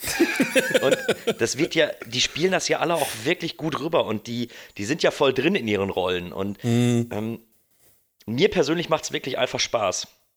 Ich glaube, dass die auch viel Spaß hatten beim Drehen. Ich glaube, dass man das auch merkt. Ist ja auch wichtig. Es ist ja tatsächlich ein, ein eigentlich ein Ensemblefilm, finde ich, weil ich meine, der Cast ist für die damaligen Verhältnisse schon recht äh, hochwertig. William H. Macy ist jetzt kein Unbekannter, Ben Stiller, dann hast du Geoffrey Rush als Bösewicht, Janine Garofalo, Michael den, Bay. Äh, Michael, was? Michael Bay hat ein Cameo. Echt? Ja. Wo? Äh, in der Basis von Casanova Frankenstein, da gibt es doch diese Bösewichtgruppen. Ja. Und da gibt es doch auch diese Studentenverbindung. Und da ist, Ach, ist einer von denen ist Michael Bay? ist genau, der ist sogar für ein paar Sekunden sehr deutlich im Bild. Ah, okay. Ja, gut, ich kenne den, den Michael Bay halt nur so, wie er jetzt aussieht. Ähm, ja, cool. Siehst du mal. Freut mich. der Film hat es auf jeden Fall verdient, dass ein bisschen mehr drüber gesprochen wird, vor allem weil ich eben Superhelden-Parodien oder beziehungsweise Filme, die äh, Superhelden zeigen, die jetzt nicht immer die Megastars sind, besonders gern mag. Ich mag auch diesen Super zum Beispiel sehr gern. Ich liebe auch äh, Dementor. Nee, heißt der Defendor. Dementor? Defendor. Defendor, genau, Dementor. Der erste Dementor-Superheld. Weißt du, wo, warum bin ich hier? Aber man muss auch sagen, wir haben ja bei uns in, in der Gruppe hier auch einen Kritiker des Films Mystery Man, der mit dem Humor, beziehungsweise zumindest, ich weiß nicht, ob sich da was dran geändert hat, anfangs nichts anfangen konnte. Andi, du warst Ich jetzt weiß, sehr ich still. war jetzt ein bisschen still, weil ich wollte euch nicht den, den, den, den, den, den Spaß verderben, aber ich fand den Film grottenscheiße. Also wirklich, ich finde den Film unglaublich rotzig. Also wirklich, ich konnte mit dem Humor nichts anfangen. Ich fand am Anfang auch diese Welt, also wie das Blade Runner mäßig, so ein bisschen, war ich überrascht, dass dieses Production Design eigentlich ganz gut aussah. Am Anfang auch jetzt zum Beispiel dieser ähm, Superheld, äh, Captain Amazing oder so mit seinen äh, Sponsoren und so, das waren gute Ansätze, wird alles fallen gelassen. Äh, und äh, der Humor, also Furzi-Humor und so, kann gut sein, war in dem Film halt leider super prall. Und wenn sich Ben Stiller, ich habe auch keine Lust mehr Gags zu sehen, wo halt es einfach sich nur darum dreht, dass irgendeine Person saudumm ist und irgendwie ähm, Sprichwörter falsch sagt. Habe ich auch schon zu oft gesehen. Oder zum Beispiel äh, die Hälfte des Films gefühlt besteht daraus, wie er sich mit dieser sehr uncharismatischen Bowlingfrau die ganze Zeit so Wortgefecht in Anführungszeichen äh, liefert, wo es heißt so, du bist dumm, nee, du bist dumm, nee, du bist dumm, du bist dumm, du bist dumm. Und es geht dann ungefähr eine Minute lang. Das fand ich sehr schwer ertragbar. Und ähm, dann kommen Figuren wie dieser Sphinx mit seinen Weisheiten. Das kann lustig sein, aber es war einfach so beiläufig reingestreut. Und Tom Waits, wie gesagt, auch super verschenkt und so. Ich hatte wirklich null Spaß bei dem Film. Also ich habe mir auch zweimal überlegt, ob ich jetzt ausmachen soll und so tun sollte, als hätte ich ihn gesehen. Weil ähm, ich habe es wirklich nicht gepackt. Dann hast du Geoffrey Rush als Bösewicht. Nichts, nichts kommt darüber. Also wie gesagt, es war alles so ein Schaulaufen von irgendwelchen Leuten, die schlechte Witze machen die ganze Zeit, schlechte Effekte, äh, übertrieben. Ich meine, es soll ein Spoof sein natürlich, aber dann haben sie zu viel versucht, als das nur auf die Schippe zu nehmen. Also das ganze Finale, dann gibt es ja auch Action-Szenen, die völlig unspektakulär waren, wo ich denke so, hey, ihr wollt euch drüber lustig machen, wieso macht ihr dann jetzt gerade hier so eine Action-Szene? Es ist doch nur eine Gaudi, oder? Dann brauche ich doch nicht jetzt eine schlechte Action-Szene sehen, die scheiße ist, wenn ihr euch eh nur drüber lustig machen wollt. Also irgendwie, wie gesagt, es kann sein, dass ich einfach den Humor, die, die, die Synchro war auch schlecht. Also ich habe ihn auf Deutsch leider sehen müssen, weil auf Amazon gab es den nur auf Deutsch irgendwie. Und da waren schon nette Sachen drin. Ich glaube, dass äh, H- William Macy da teilweise ganz lustig war, wenn er so ernste, pathetische Sachen gesagt hat, die halt eventuell lustig sein sollen. Zum Beispiel, wo, er da rein, wo sie reinfahren, irgendwas mit äh, das Schicksal klopft an die Tür und hat jetzt nur die Vorspeise bestellt oder so. Keine Ahnung. Das kann, glaube ich, eventuell lustig sein. In der Synchro war es halt einfach nicht lustig, weil du weiß ich nicht, was sie da verkackt haben, aber ich musste da nicht lachen. Ich musste halt einfach nie lachen. Und äh, ich glaube, die einzige Szene, wo ich ein bisschen schmunzeln musste, war, wo dieser Gabelmann mit seiner Mutter kurz spricht und sie dann halt sagt so, ah, jetzt endlich, endlich äh, machst du mal was aus deinem Leben oder so. Aber ohne Scheiß, das war wirklich, ich kann es euch nicht erklären. Ich will jetzt auch die Stimmung nicht runterziehen. Du hast es aber getan. Das, es war wirklich die größte Klogurke, die ich seit langem gesehen habe. Ich habe mich ein bisschen drauf gefreut, weil ich dachte, so Superhelden-Spoof könnte lustig sein. Und anfangs, wie gesagt, die ersten fünf Minuten fand ich auch interessant, obwohl, nee, die ersten fünf Minuten waren auch scheiße, weil es sah halt aus wie Batman und Robin und die versuchen, Batman und Robin zu parodieren, aber Batman und Robin ist schon eine Parodie an sich, deswegen brauche ich keine Parodie auf den Film. Der das gleiche macht, diese Anfangsszene und so, aber trotzdem das mit den, mit den Sponsoren zum Beispiel, das fand ich ein nettes Ding, aber das hast du halt in The Boys zum Beispiel tausendmal geiler. Ich meine, okay, der Film ist von vor 20 Jahren oder so, kann mir jetzt zugutehalten oder nicht, aber es hat einfach null Spaß gemacht. Und alle diese interessanten Ansätze wurden halt nicht weiterverfolgt. Also den einzigen Punkt, den ich dem Film geben würde, wäre äh, Claire Forlani, weil die mag ich halt. Die schaut gut aus. Ich mag dir ihre, äh, ihre Rehaugen aus The Rock noch von damals. Da habe ich mich gefreut, wo die zweimal im Bild war. Aber der Rest des Films war für mich einfach eine krasse Qual. Zur Ja, Hölle konntest du bei dem Casting nicht lachen. Also dieses Superhelden-Casting Das war, war, ja. das, war, das war so schlecht, also wirklich, da saß ich echt und da so, dachte mir so, ja, okay, cool, furzt jetzt noch jemand in die Kamera oder will noch jemand irgendwie seine, seine nicht vorhandene Superkraft irgendwie zur Schau stellen? Das war so unlustig. Und dann auch diese schlechte Bowlingfrau, also es hat mich richtig aufgeregt. Und dann dieser, dieser komische Typ mit seinen aufgemalten Pickeln, der die ganze Zeit irgendwo durch die Gegend furzt und so, es hat mich richtig aufgeregt. Also es hat mir wirklich physische Schmerzen bereitet, dieser Film. Tja, würde ich mal sagen, ähm, hallo Kühne, willkommen beim Telehorst. Tschüss, Andi. also, Wirklich, ich sag mal so, ich kann schon nachvollziehen, wenn man sagt, boah, ich mag den Film nicht. Aber dass man den so scheiße findet, das finde ich jetzt schon überraschend. Ich will ehrlich sein. ja. Es tut mir auch leid, wie gesagt, ich habe ich hab Lust gehabt, ich weiß noch, wo du ihn ausgesucht hast, Max, da habe ich gemeint, hey, irgendwie habe ich davon schon gehört, der äh, Cast und so finde ich interessant oder so, aber dass es so eine zugemüllte Scheiße war, habe ich nicht erwartet. Also es war wirklich, es war wirklich, wirklich furchtbar. Und wie gesagt, wie kann man drüber lachen, wenn sich die, äh, drei oder viermal in dem Film kommt vor, wie sich Ben Stiller mit irgendjemandem unterhält und dann einfach nur sagt so, du bist doof, nee, du bist doof, no you, you, you, you, you. Und dann so, ja, okay, cool. Soll das jetzt irgendwas auf die Schippe nehmen? Ich meine, ich dachte mir auch öfter so, okay, vielleicht soll das jetzt eine Anspielung auf irgendeinen so einen Superheldenfilm sein. Ich meine, ich habe viele gesehen, nee, habe es dann aber nicht doch. gecheckt oder so. Aber, aber da haben so viele Gags drin, die sind keine Parodie auf irgendwas, sondern sind einfach so typische 90s-Gags, die du schon tausendmal gesehen hast. Zum Beispiel allein schon das, das halt einfach Ben Stiller. Ich habe keinen Bock mehr, nach Zoolander zum Beispiel, Ben Stiller zu sehen, wie halt einfach dumm ist und halt einfach irgendwas nicht checkt. Wie halt einfach so, haha, das ist so, das ist so lustig. Es ist so lustig, wie dumm er ist. Es ist so lustig, weil er checkt's halt einfach nicht. Deswegen verhaspelt er die ganze Zeit seine Grammatik. Oh Gott, ich schieß mich weg vor Lachen. Äh, Ohne Scheiß. Also es hatte, das hatte eben keinen, keinen Mehrwert für mich in einem Superhelden. Spoof, sagen wir mal, der sich an den Tropes von Superheldenfilmen abarbeitet und dann auch diese Geoffrey Rush-Geschichte mit seinen Disco Boys und so, da haben sie halt, ja, da kann man super drüber lachen und da kann man, auch wenn wir drüber reden, klingt es natürlich auch lustig, wenn du diese Charaktere beschreibst, aber es wurde halt nichts draus gemacht. Ich habe mit keinem, also auch mit diesem komischen Gabeltypen und so, kein, keiner von diesen Charakteren hat mich irgendwie interessiert oder was soll es ja auch gar nicht, aber es hat mich einfach so leer zurückgelassen und nur genervt. Also wie gesagt, ich glaube, dieser William H. Macy Charakter, den glaube ich, fand ich noch am spannendsten oder am, am, am lustigsten, weil er halt so super ernst ist und die Backstory mit der Familie, das war noch ein bisschen interessant, aber jeder einzelne von diesen Storylines wurde halt einfach in, in einem Matsch aus schlechtem CGI, schlechten Gags und Bullshit vergraben, dass es am Schluss einfach nur ein krasser Abfuck war. Also wirklich, ich fand den Film. Oh Können wir dem. Andi die nächsten zehn Minuten Redeverbot geben? Ich bin auch gerade ein bisschen sauer auf Andi. Nicht, weil er den Film nicht mochte, sondern weil ich eigentlich gehofft hatte, dass ich bei einem der kommenden Filme jetzt gleich den Rant dieser Folge ablasse. Aber ich fürchte, an Andi komme ich nicht ran.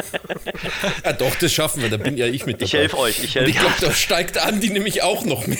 ich steige da gerne auch mit ein. Ich, ich weiß es halt auch nicht. Wie gesagt, ähm, es ist halt auch eine Humorfrage, weil ich, ich weiß ja zum Beispiel von Max, der ist halt ein riesen Helge Schneider-Fan zum Beispiel. Ja. Und ich bin ja zum Beispiel kein großer Helge Schneider-Fan, wenn es also nicht um die Musik geht. Ich finde, es ein großartiger Musiker und der hat gute Sachen. Wenn er ernst ist, macht er gute Sachen. Aber ich kann mit dem Humor, seinen Filmen und so, kann ich halt zum Beispiel auch nichts anfangen. Deswegen bin ich kein Böse.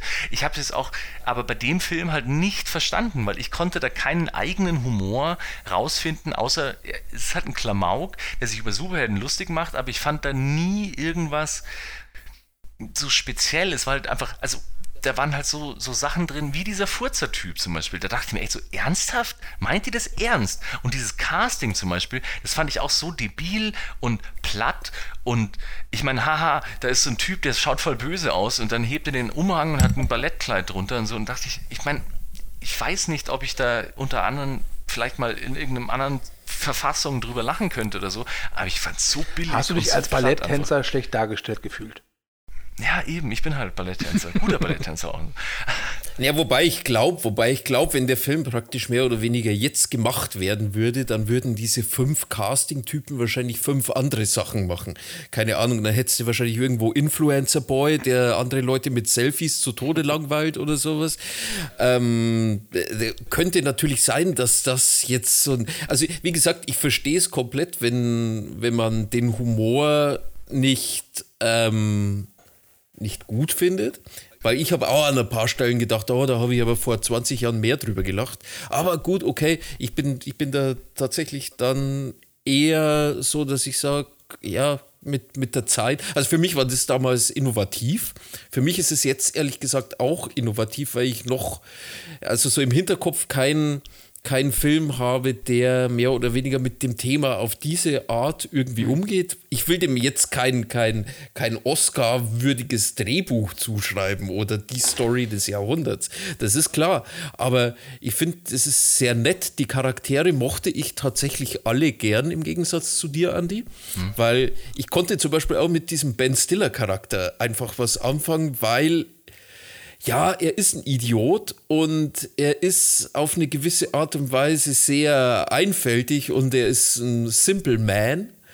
Aber auf der anderen Seite fand ich dann doch, dass er, ich weiß nicht, der, der, ich fand ihn sehr sympathisch dann gegen Ende hin. Ja, aber ich finde auch eigentlich das ähm, lustig, dass er so eine Art Hulk sein soll, aber halt dann immer, wenn er wütend wird, äh, wird er super kräftig oder so. Aber ich finde, da haben sie auch so wenig daraus gemacht und dann auch jetzt, eine Szene kam mir gerade noch, da dachte ich, das war so Fremdscham-Humor, wo sie dann diesen Captain Amazing versuchen zu retten und dann steht dann dieser komische Maracha-Typ mit seinen Gabeln da an diesem, dann stehen sie da an diesen komischen Hebeln und unterhalten sich fünf Minuten darüber, welchen Hebel sie jetzt ziehen sollen. Und dann sagt ja, er, zieh den Hebel, zieh den Hebel, nein, nicht den, zieh den anderen Hebel. Jetzt muss den runter, runter rauf, runter rauf und so und reden fünf Minuten gefühlt. Ja, aber das ist genau diese Sache, die halt, glaube ich, damals auch irgendwo so im, im, im Comedy-Bereich vielleicht auch on vogue war. Ich habe dass du diese, gefragt. ja, ja, ja, ich, ich glaube, es kommt mir nämlich nicht unbekannt vor, dass es immer wieder diese dieses Nein, du, nein, du, nein, du, hm. nein, du, nein, du, dieser Humor,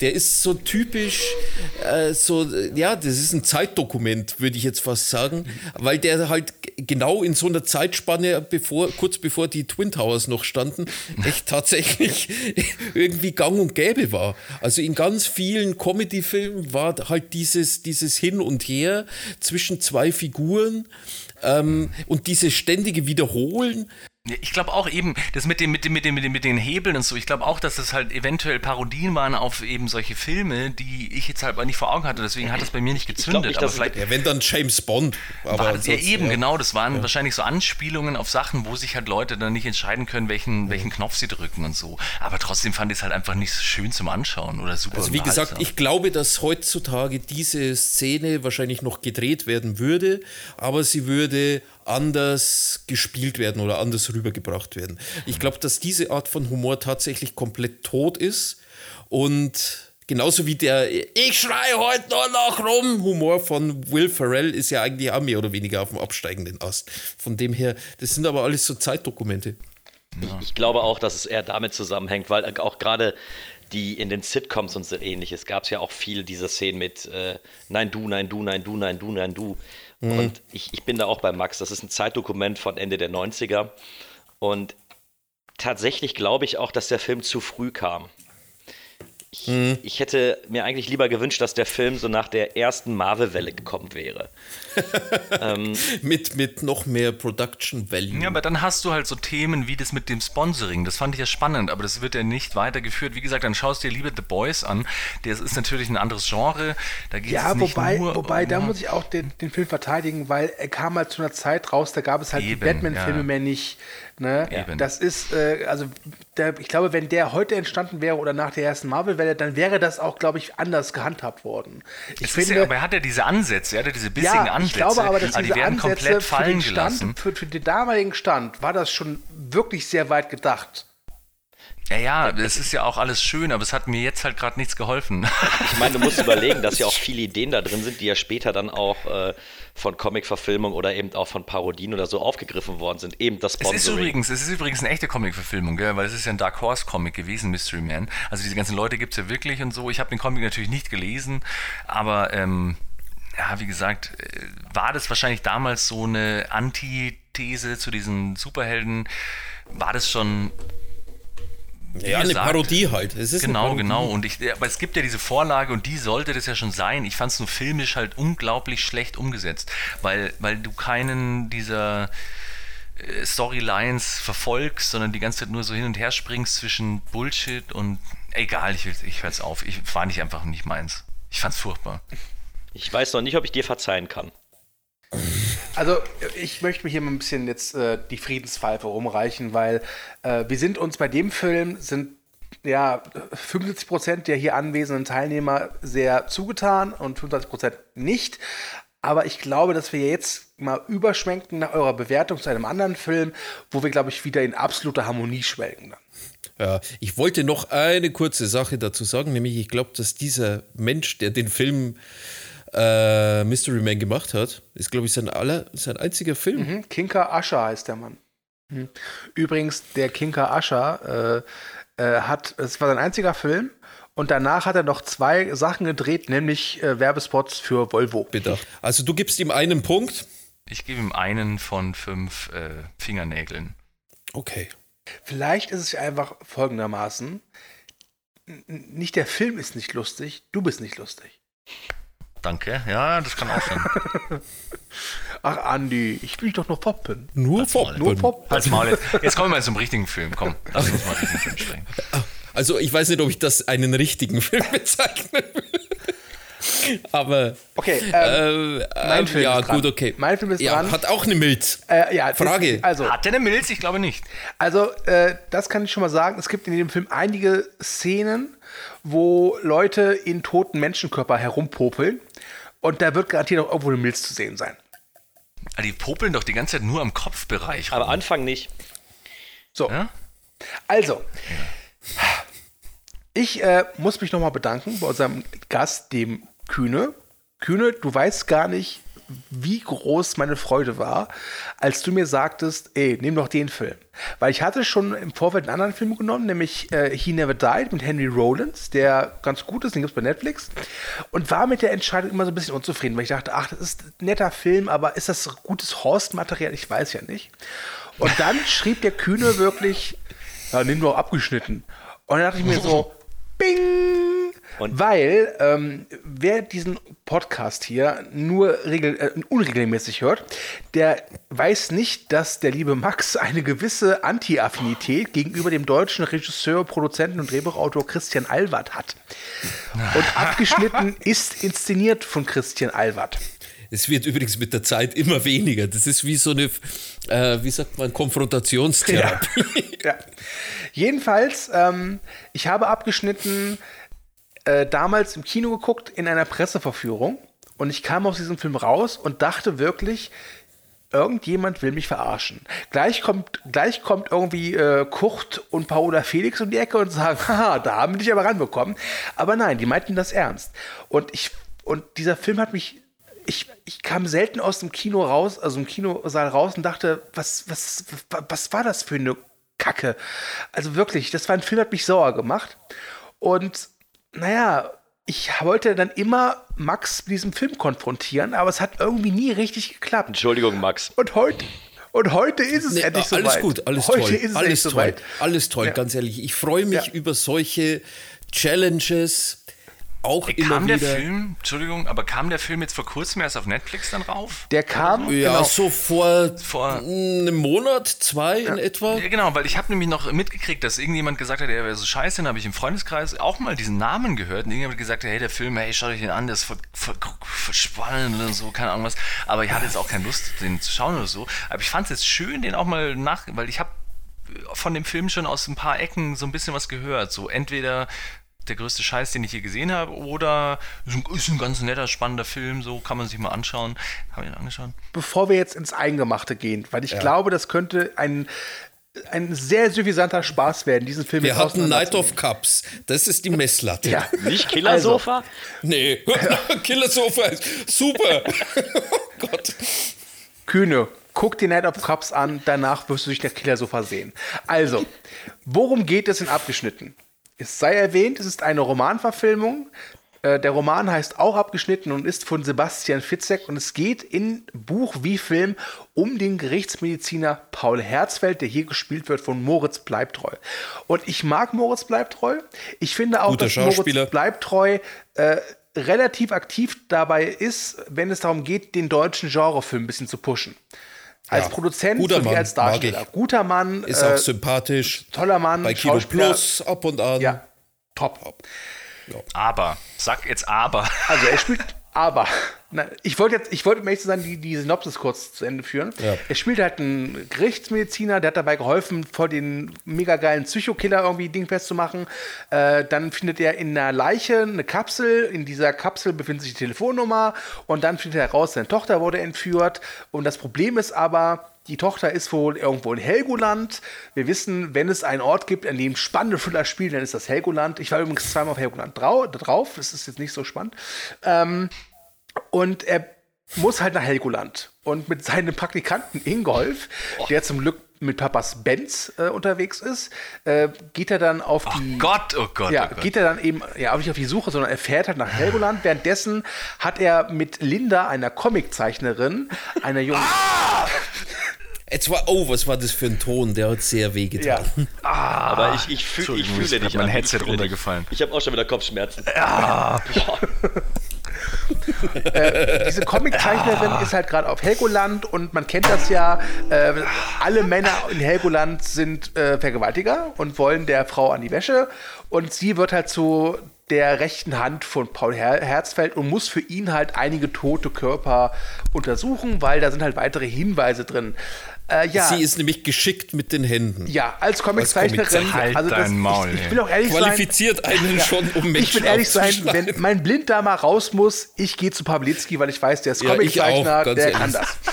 Oder beziehungsweise zu mir, weil ich bin ja Cutter. Oh ja, perfekt. Perfekt.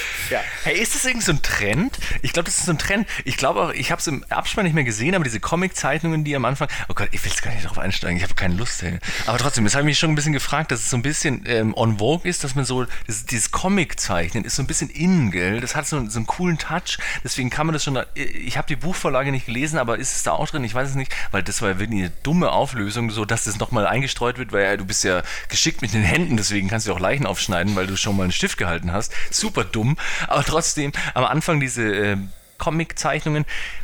Lieber, lieber Andi, äh, Chef Andi, wenn du das hörst, das sieht doch aus wie Frank Schmolke, oder? Der hat ja vor kurzem erst dieses Freaks mit äh, Netflix auch produziert. Haben sie da den einfach nochmal ausgegraben und gesagt, hey, mal uns mal ein paar Bilder, weil Comics sind gerade irgendwie geil, irgendjemand, irgendwie stehen alle drauf so. Wir brauchen jetzt eine Comiczeichnerin, die Comics zeichnet und äh, malen uns mal ein paar Bilder.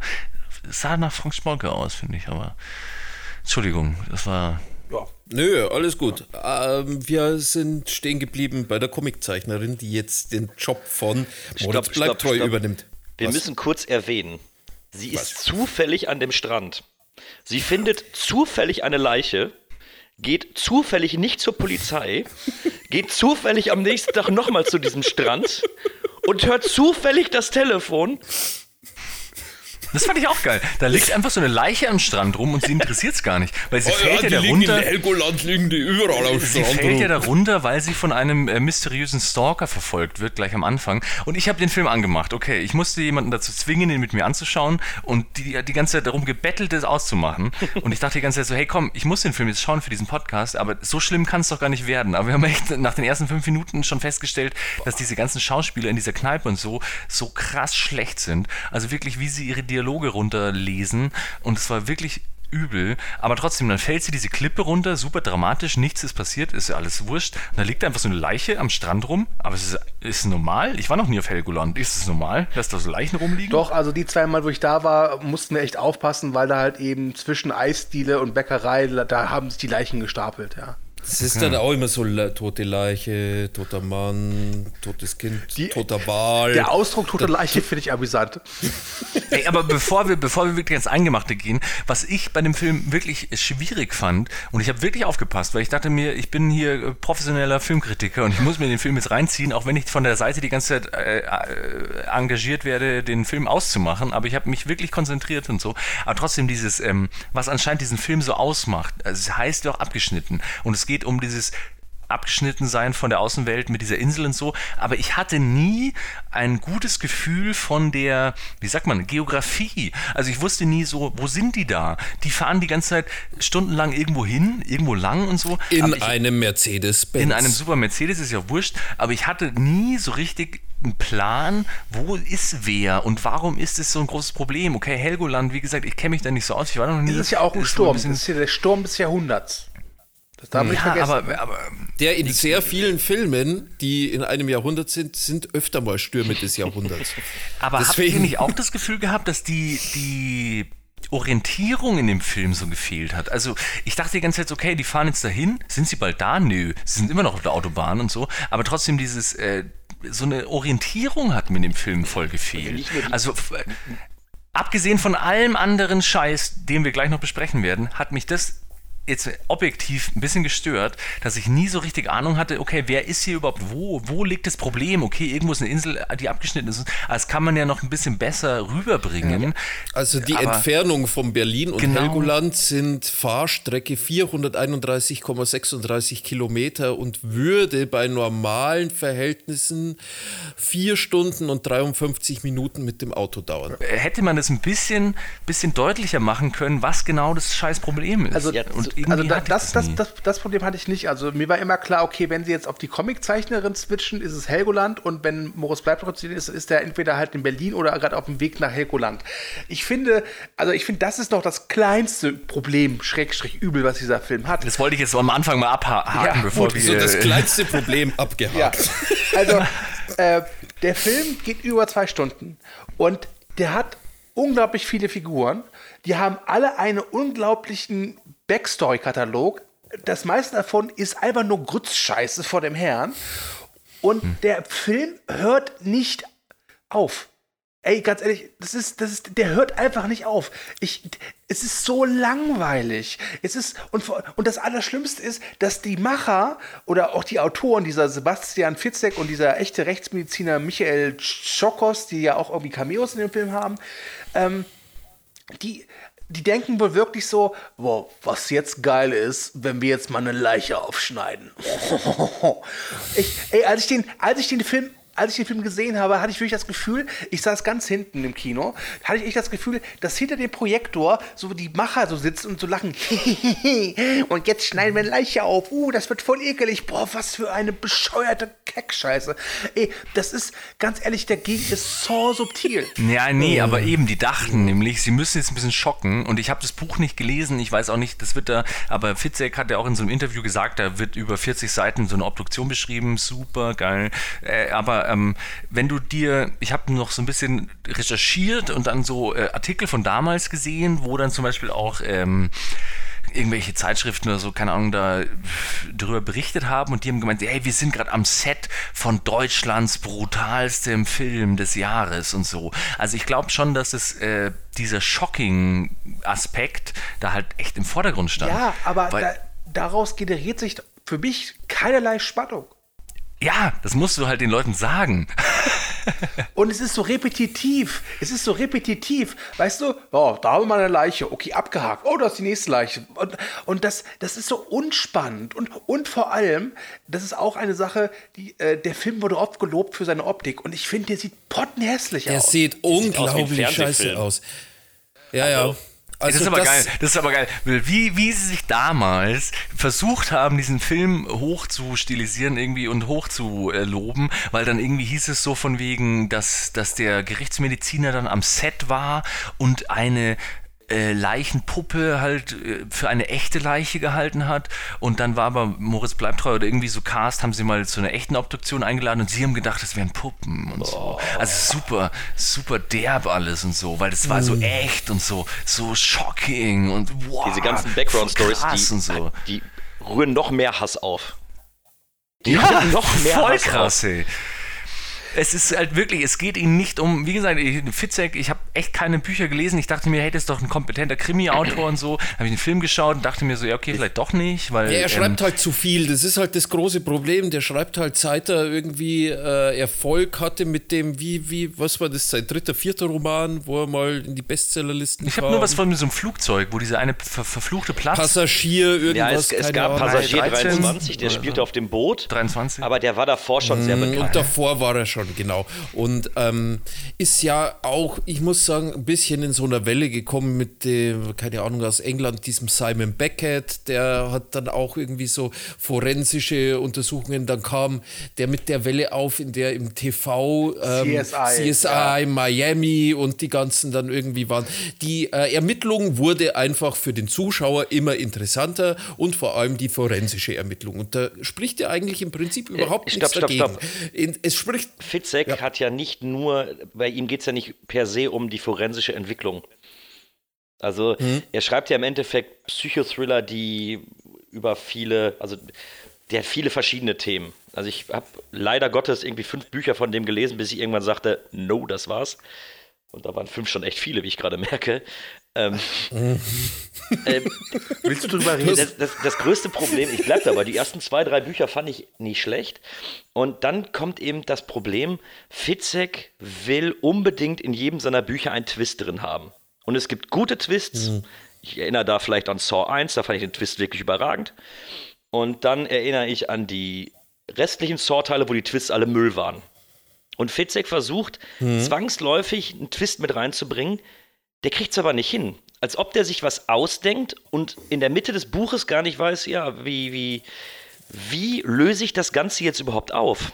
Hey, das fand ich hier in dem Film aber total strange, weil irgendwie haben dann die Leute in dem Film den Twist schon schneller gecheckt als ich. Also zum Beispiel, dass, dass dieser, dieser, ähm, sein alter Kollege, weißt schon, der Typ mit den wenigen Haaren und so, also der damals äh, Moritz Bleibtreu bestechen wollte, dass er diese Dinger fälscht und so, gell? Ja, es ist, warte mal, das hattest du in seiner Synopsis noch nicht. Ist auch scheißegal, wir brauchen hier nicht Handlung eingehen. Schaut euch den Nee, Film an schaut und euch den nicht an. Aber auf jeden Fall.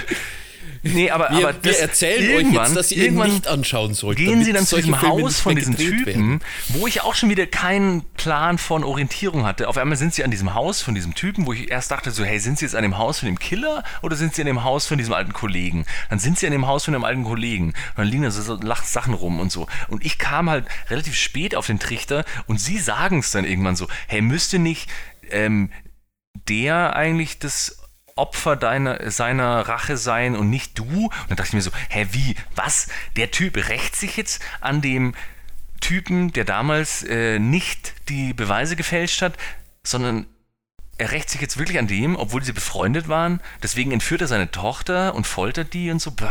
Ich hab's wirklich nicht gecheckt. Ja, also, weil er ja auch wieder. da waren, Ja. wo diese, Mach du erst. schon Da, fertig, da hast du ja genau das Problem. So, du hast, du hast eine straighte Story, da gibt es einen Killer, der entführt Frauen, der vergewaltigt die und zwingt sie zum Selbstmord. Okay. Dann muss er jetzt einen Twist reinbringen, dass der Killer ja eigentlich das erste Opfer ist. Das ist der erste Twist.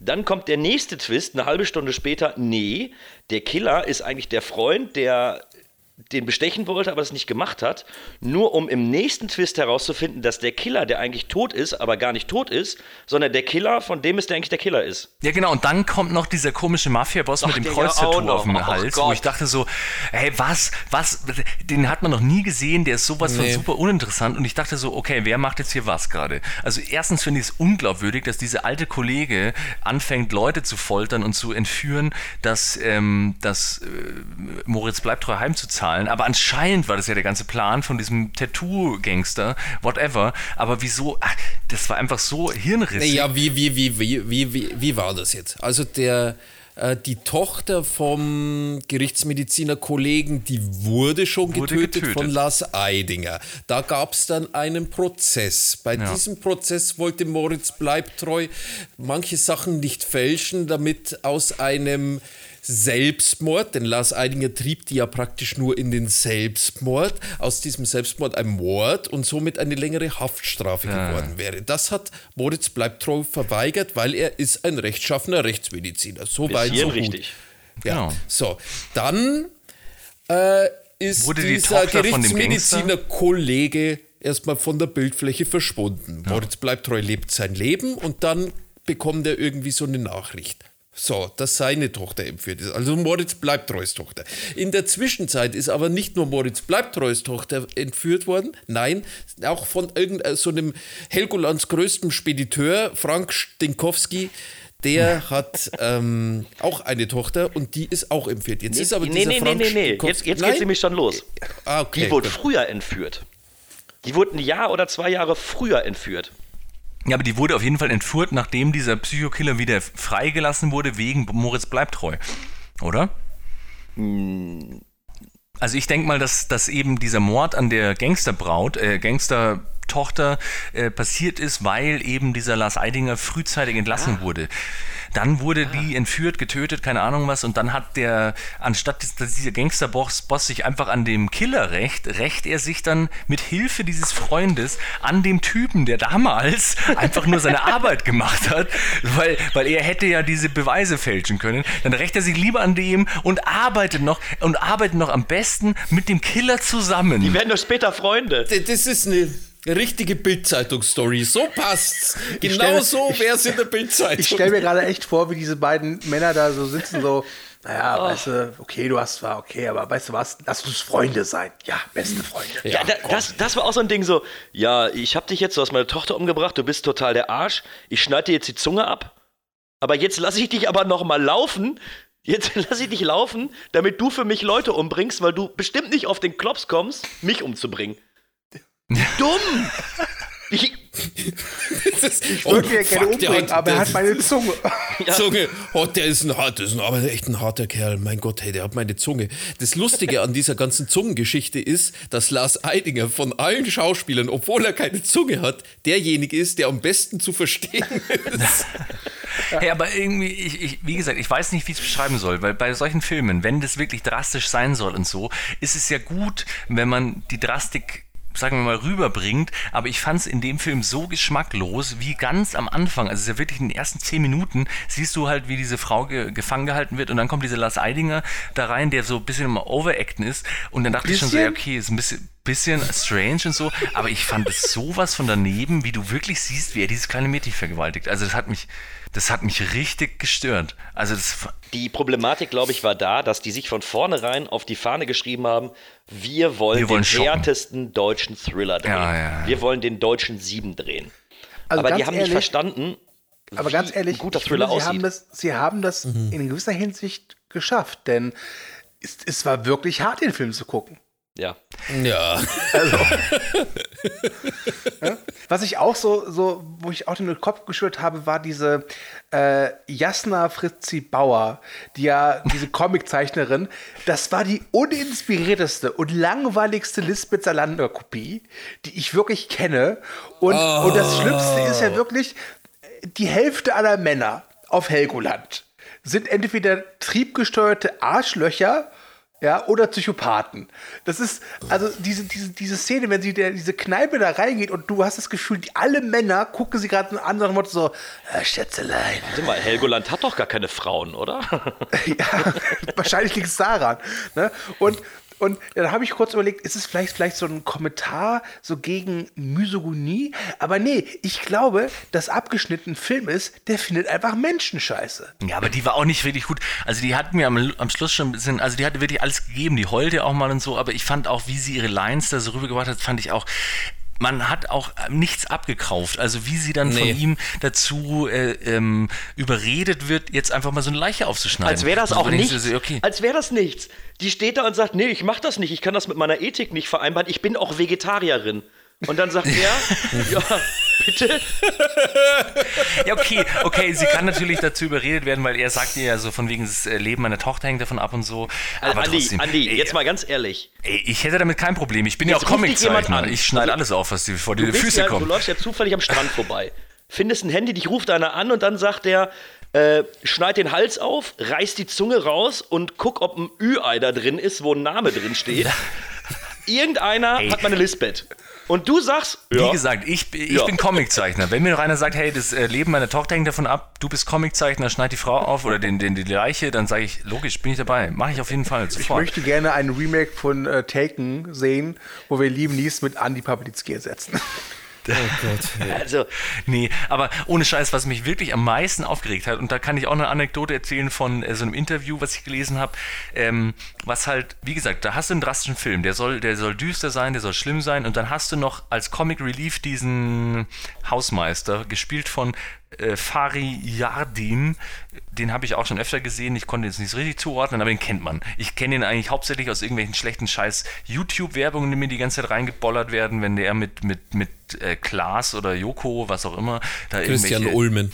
Christian Ulmen, ist egal. Oh, auf jeden Fall. der macht übrigens Werbung mit äh, Frederik Lau und so einem Moderator für T-Entertain. Ist egal. Wird das der Typ etwa ist bestimmt Magenta TV cool. Genau, der Typ ist bestimmt cool. Der ist ein sympathischer Typ. Ich mag ja Lars Eidinger zum Beispiel auch. Das hat jetzt, der Film hat es nicht besser gemacht oder so, aber den jetzt hier in dem Film, das fand ich wirklich schlimm. Und es gab eine Szene, auf die hat sich äh, Sebastian Fitzek in einem Interview berufen, was er in dem Film so mag, dass diese ganze Düsternis auch durch äh, kleine humoristische Szenen auf, aufgebrochen wird und so. Und äh, das fand er so lustig, wo dann so eine ganz schlimme Obduktionsszene mal so unterbrochen wird, wie dieser fucking Typ im Hintergrund einfach das Radio anschaltet und dann kommt dann Atemlos von Helene Fischer. Und da dachte ich mir, okay, jetzt, äh, das war's jetzt. Also wirklich, ich kann diesen Film nicht mehr ernst nehmen. Das ist einfach nur, nur scheiß fucking Bullshit. Also wirklich. habt ihr da nicht Tränen gelacht?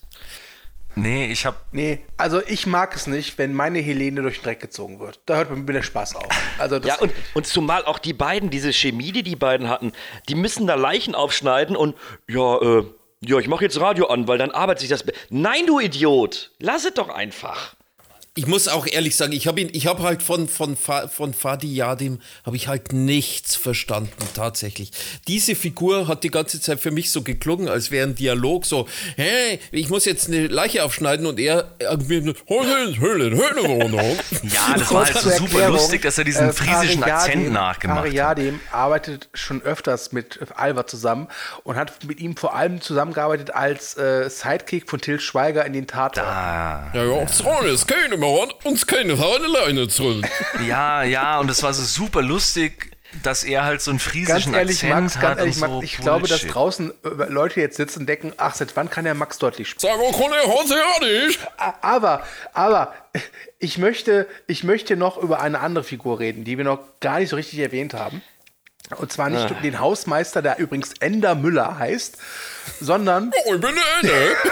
Ich bin der Ende, ich bin hier in der Pathologie, ich bin der Hausmeister. Und mach mal hier unten die Leichen aufmachen. Mit dir. Komm ich Zeit noch nicht. Okay, okay. Äh, ich möchte über den MVP dieses Films reden. Mit einer, mit einer der besten Szenen. Äh, denn merke, wenn es mal brenzlig wird, wenn man Menschen retten muss, da hilft nur eins, der Notdienst für Mercedes-Benz. Ich Alter möchte Schwede, über was war das denn? Praktikant Ingolf reden. Nein, lass uns bitte über den nicht reden. Ich dachte die ganze Zeit, ich dachte die ganze Zeit, dass er noch mit in dieser Verschwörung drin steckt oder so. Was ja auch- sonst hätte man, sonst hätte man so einen Charakter nie drin. Ja, Ich habe am Anfang gesagt, er ist der Mörder. Genau, das Ich bin dachte ich auch. leider falsch Das- das gelegen. macht ja aber auch er Das wäre der wäre er Komplize. wär das wäre der ein. Komplize oder so. Aber der hat ja wirklich nur genervt und hat auch noch so ein bisschen für, in Anführungszeichen, Humor sorgen sollen oder so. Aber es war einfach nur daneben. Also, das war für den Arsch. Wieso? Wieso? Geht der, der, der Moritz bleibt treu, geht doch zum Bahnhof, telefoniert und stellt dann fest, dass er irgendwie kein Zugticket kriegt. In der Zeit sitzt Ingolf wie so ein Creep vor dem Bahnhof und hofft, dass er jetzt wieder rauskommt oder was? Oder hat er auf eine Bahnhofsnutte gewartet? Warum zur Hölle hat er da gewartet? Nur damit er dann kommt, so, äh, ja, ich muss nach Ja, Helgoland. warte mal, ich kann dir sagen, warum er gewartet hat. Weil es im Drehbuch steht. Ja, Das stimmt. Das stimmt. Es gibt in diesem Film keinen einzigen Satz, der nicht nach Drehbuch klingt. Ja, Keinen.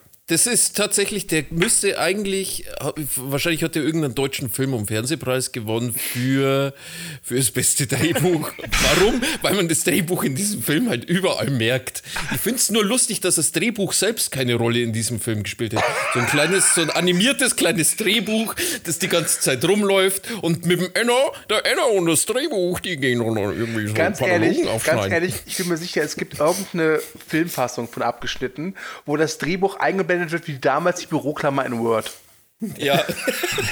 Aber das war, das war wirklich eine der besten Szenen. Also es war wirklich die, die dümmste Szene in einem Film von vielen dummen Sachen. Also ich meine, das war eigentlich hauptsächlich schlechtes Schauspiel und dumme Szenen, die mich auch teilweise echt genervt haben. Also dieser schlechte Humor, diese unreflektierte Gewaltszenen, die ich auch echt nicht cool fand. Aber wo dann äh, Moritz Bleibtreu, glaube ich, diesen Kollegen, also diesen Praktikanten dann ich glaube, er, er verhört ihn dann noch so ein bisschen und fährt dann mit voll Karacho, mit seinem BMW, äh, Mercedes, was auch immer, auf so einen Baum zu und ich dachte, jetzt kommt gleich irgendwas raus, dass, Ja. dass der Typ irgendwie da mit drin steckt oder so. Aber nein, sie fahren. Ja, es kommt raus, dass man Mercedes trauen kann, weil sie kommen Was ja, ist sie kommen ja nicht Was? weiter. Sie müssen ja um Was ist es? Ja. Das ist, da dachte ich mir wirklich, ist es denen nicht ernst? Ist es ein Plotpoint in diesem Film, dass sie an einen Baum fahren, um sich von dem Mercedes Kundenservice abholen zu lassen? Aber Die kommen angeblich innerhalb von ich- 15 Minuten, nee, sieben Minuten. Sieben Minuten!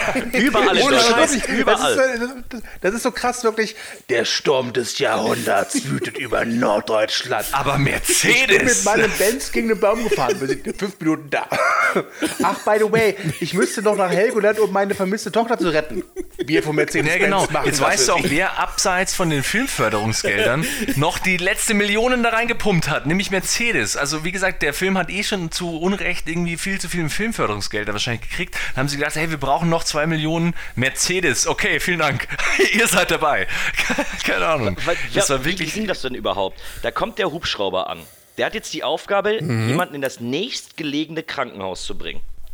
Richtig. Der kann doch eh nicht in dem Wald landen. Ja, gut, da, das lassen wir mal außen Ich vor. möchte noch mal erwähnen, Aber- der Sturm des Jahrhunderts.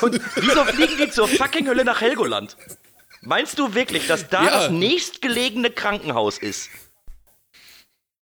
Nee, aber der Moritz Bleibtreu hat ihn erklärt, dass, jetzt kann ich nicht mehr aufhören, der Moritz Bleibtreu hat ihn erklärt, dass seine Tochter in Helgoland ist und äh, von einem Massenvergewaltiger gerade vergewaltigt wird. Nee, aber das spielt ja keine Rolle, weil das hätte er auch vorher schon erklären können. Die kommen ja nur, weil er eine fucking Panne hat mit seinem Auto. Die kommen ja nicht, weil seine Tochter entführt wurde von einem Massenvergewaltiger, whatever, sondern die kommen ja nur, weil er eine Panne hatte mit seinem Mercedes. Ey, ey, ganz ehrlich, aber die könnten froh sein, dass es Moritz Bleibtreu war und nicht der Hausmeister, weil dann hätten die wahrscheinlich verstanden, okay, dann fliegen wir ihn halt nach Legoland. Ich sehe schon die Schlagzeile. Massenvergewaltiger geht in Legoland um. Bild. Sprecher des Phantasialands sagt, das wusste ich. Wir können jetzt noch so viel über den Film herziehen, weil wie gesagt, es war alles so schlecht. Aber abgesehen von dieser schlechten Szene, die mich wirklich, wo ich dachte so, was, was, was passiert hier gerade? Und dann gab es noch diesen Showdown, in Anführungszeichen, wo ich auch nicht gecheckt habe, was gerade passiert. Aber wir hatten ja in dem letzten Film schon ein kurzes Gespräch über das Ende von Savages, wie scheiße dieser Showdown war. Aber hier ich saß, wie gesagt, mit äh, unserer lieben äh, Eva, Kollegin vom Telestammtisch da, haben den Film geschaut und sie hatte eh schon keinen Bock mehr. Und ich habe die ganze Zeit versucht, sie bei Laune zu halten und sagen, ey, das wird bestimmt noch voll spannend, das ist super. Oder dann irgendwann bin ich auch Ich stelle mir gerade vor, wie du das minütlich sagst und dir selbst immer mehr klar wird, so, nein, das stimmt nicht. Ja, ja, genau. Ich habe dann wirklich auch ab der Hälfte gesagt, hey komm, das ist doch voll schön, so einen schlechten Film zu schauen, das ist ja auch lustig, so ein bisschen. Aber trotzdem dann äh, am, am Schluss, wo dann dieses Finale kam, dann haben wir echt schon teilweise immer den Film kommentiert und dann dachte ich schon so, okay, was passiert jetzt? Sie fliegen jetzt weg und dann ist ja dieser Leichensack drin und dann und dann war das Licht auch so dezent anders und ich dachte so, ey, Traumszene, Traumszene. Gleich wacht Moritz bleibt treu auf in seinem Bett mit seiner Tochter und so bla bla bla. Und dann, dann wacht er nicht auf. Es ist wirklich passiert in diesem Film. Das ist eine ernsthafte Szene. Dieses Finale in diesem Film, in diesem Helikopter, wo dieser Typ in dem Leichensack drin liegt. Alter, die waren Kuckuck, ich bin's, der Larsi. die waren in diesem, in diesem Haus, wo die, äh, diese Opfer versteckt waren und so, haben das hochgenommen und Lars Eidinger versteckt sich da irgendwo, haben sie da nicht gefunden. Wie zur Hölle kommt der in Ja, diesen er scheiß Leichensack, in diesem scheiß kann. Der hat doch keine Zunge. Eben. Auf jeden Fall, auf jeden Fall sah das so schlecht aus. Die, diese Helikopterfahrt und Dings und so, wie dann auch so, so äh, wollten sie wahrscheinlich so ein bisschen einen auf Spectre machen, so James Bond, voll spannend und diese Helikopter-Dings ist voll spannend. Und dann hängt der Typ am Schluss da da, haut ihm die Finger ab, fällt der Typ runter und dann ist der Film aus, ohne noch einen Dings Abspann. Das fand ich, da, ich, ohne Scheiß, ist die Message des Films, ist es jetzt okay, die Beweise zu fälschen? Ist es okay, Selbstjustiz äh, zu. Also an dem Punkt war, glaube ich, die Sache mit der Message ein bisschen zweitrangig. ich glaube aber schon, dass es ist ja auch so ein Thema des Films, weil er doch dann dafür verfolgt wird von diesen Leuten, weil er ja damals ähm, rechtens gehandelt hat und diese Beweise nicht gefälscht hat und dafür kam dann dieser Psychokiller zu früh frei.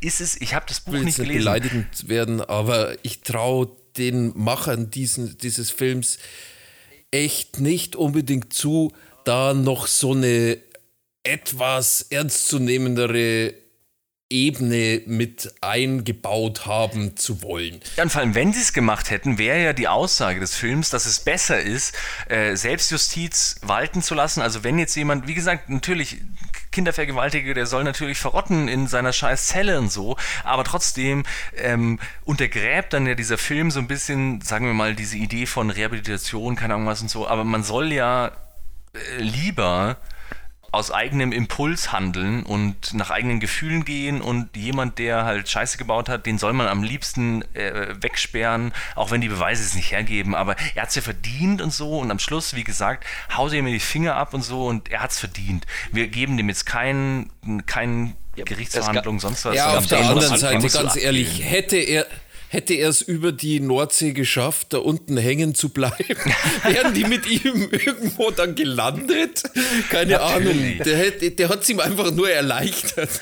Aber das habe ich mich halt wirklich am Schluss in dieser Szene, wo Moritz bleibt noch mal kurz innehält und du denkst, so zieh den jetzt rauf. Das gibt es ja in vielen Filmen, so dieses so, okay, das ist der Psychokiller, der hat ähm, schlimme Sachen gemacht, keine Ahnung, aber in den meisten Filmen wird es ja dann doch so aufgelöst, dass, dass man dann doch noch Gerechtigkeit walten lässt und ihm einen Prozess macht oder so. Und man lässt jetzt nicht Gefühle und Rache walten, sondern man steht da Ja, drüber. keine Aber in dem Film, ohne Scheiß, Finger ab, der Typ fällt in den Boden und Abspann.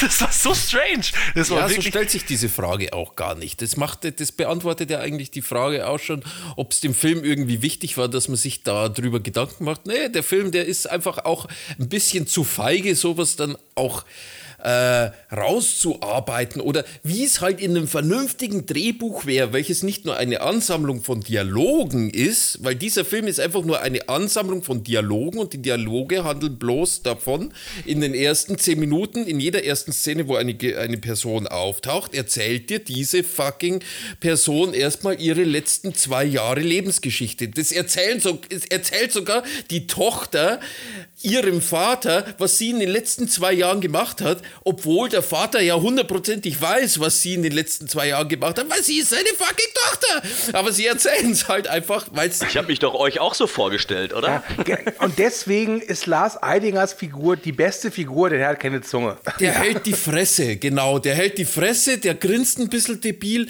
Dann kommt, also was ich halt dann wirklich, als, also die größte Vergewaltigung in diesem Film ist tatsächlich nicht die, die Lars Eidinger an dieser armen Frau äh, durchführt, sondern wie der Schnitt vergewaltigt ist, beziehungsweise das Filmmaterial durch den Schnitt vergewaltigt wird. Denn du hast da tatsächlich diese Vergewaltigungsszene, aber in dem Schnitt soll es so aussehen, als würde Spoiler-Alarm die Tochter von Moritz Bleibtreu gerade vergewaltigt werden. Aber nein, Spoiler-Alarm, es ist eine ganz andere Person und durch den Schnitt wird das dann irgendwie so hingebuchselt, dass man ja nicht sieht, wer da eigentlich wirklich vergewaltigt wird. Aber es werden halt dann immer Close-Aufnahmen von denen. Es ist so ein Ja, ich muss auch sagen, ich muss auch sagen, also ganz ehrlich, Spannungsgewinnung durch Vergewaltigung ist ja auch immer was ganz Feines, ne? Ja, das ist echt, mm, das ist meine absolute, das ist mein absolutes Lieblingsspannungsmoment. Ich fand es halt auch, was ich auch, was mich auch krass abgefuckt hat, zum Beispiel ähm, diese Fritzi Bauer Frau. Ja. Wie gesagt, ich will dir nicht zu nahe treten, aber ich fand die jetzt in dem Film auch nicht so richtig. Es war halt so eine Mischung aus, ich bin jetzt super tough und mir ist eigentlich alles scheißegal. Ich bin ja auch eine geile Comiczeichnerin und ich mach, mach den ganzen Scheiß schon mit. Andererseits so ein bisschen verletzlich. Und dann hat sie diese Backstory mit diesem Danny oder was auch immer und so. Wer und ist dachte ich- Danny eigentlich? und da dachte ich, jetzt kommt irgendwas, aber diese, die hatte ja in, in dem Film, dann soll das so, das soll ja so ein Arc sein, so von wegen, okay, sie hat jetzt, ähm, sie ist jetzt tougher geworden, sie ist hart geworden, ihr ist es scheißegal und sie stellt sich jetzt ihren Ängsten und so bla bla bla. Aber völliger Bullshit eigentlich, Sie weil ich meine, schneidet Leute auf, weil sie in der Zeit nicht an Danny denkt. Das ist die Erklärung für diesen Subplot, der sonst gar keinen Sinn ergibt. Ja, eben. Und dann am Schluss, am Schluss denkt sie die ganze Zeit an, an den und so und dann ist sie fertig mit dem ganzen Zeug. Aber das ist dieser Stalker, der sie anscheinend, ich meine, sie hat doch irgendwie so, so Verletzungen im Gesicht und so, der hat sie anscheinend wirklich äh, verletzt und so richtig zusammengehauen oder sonst was gemacht und so.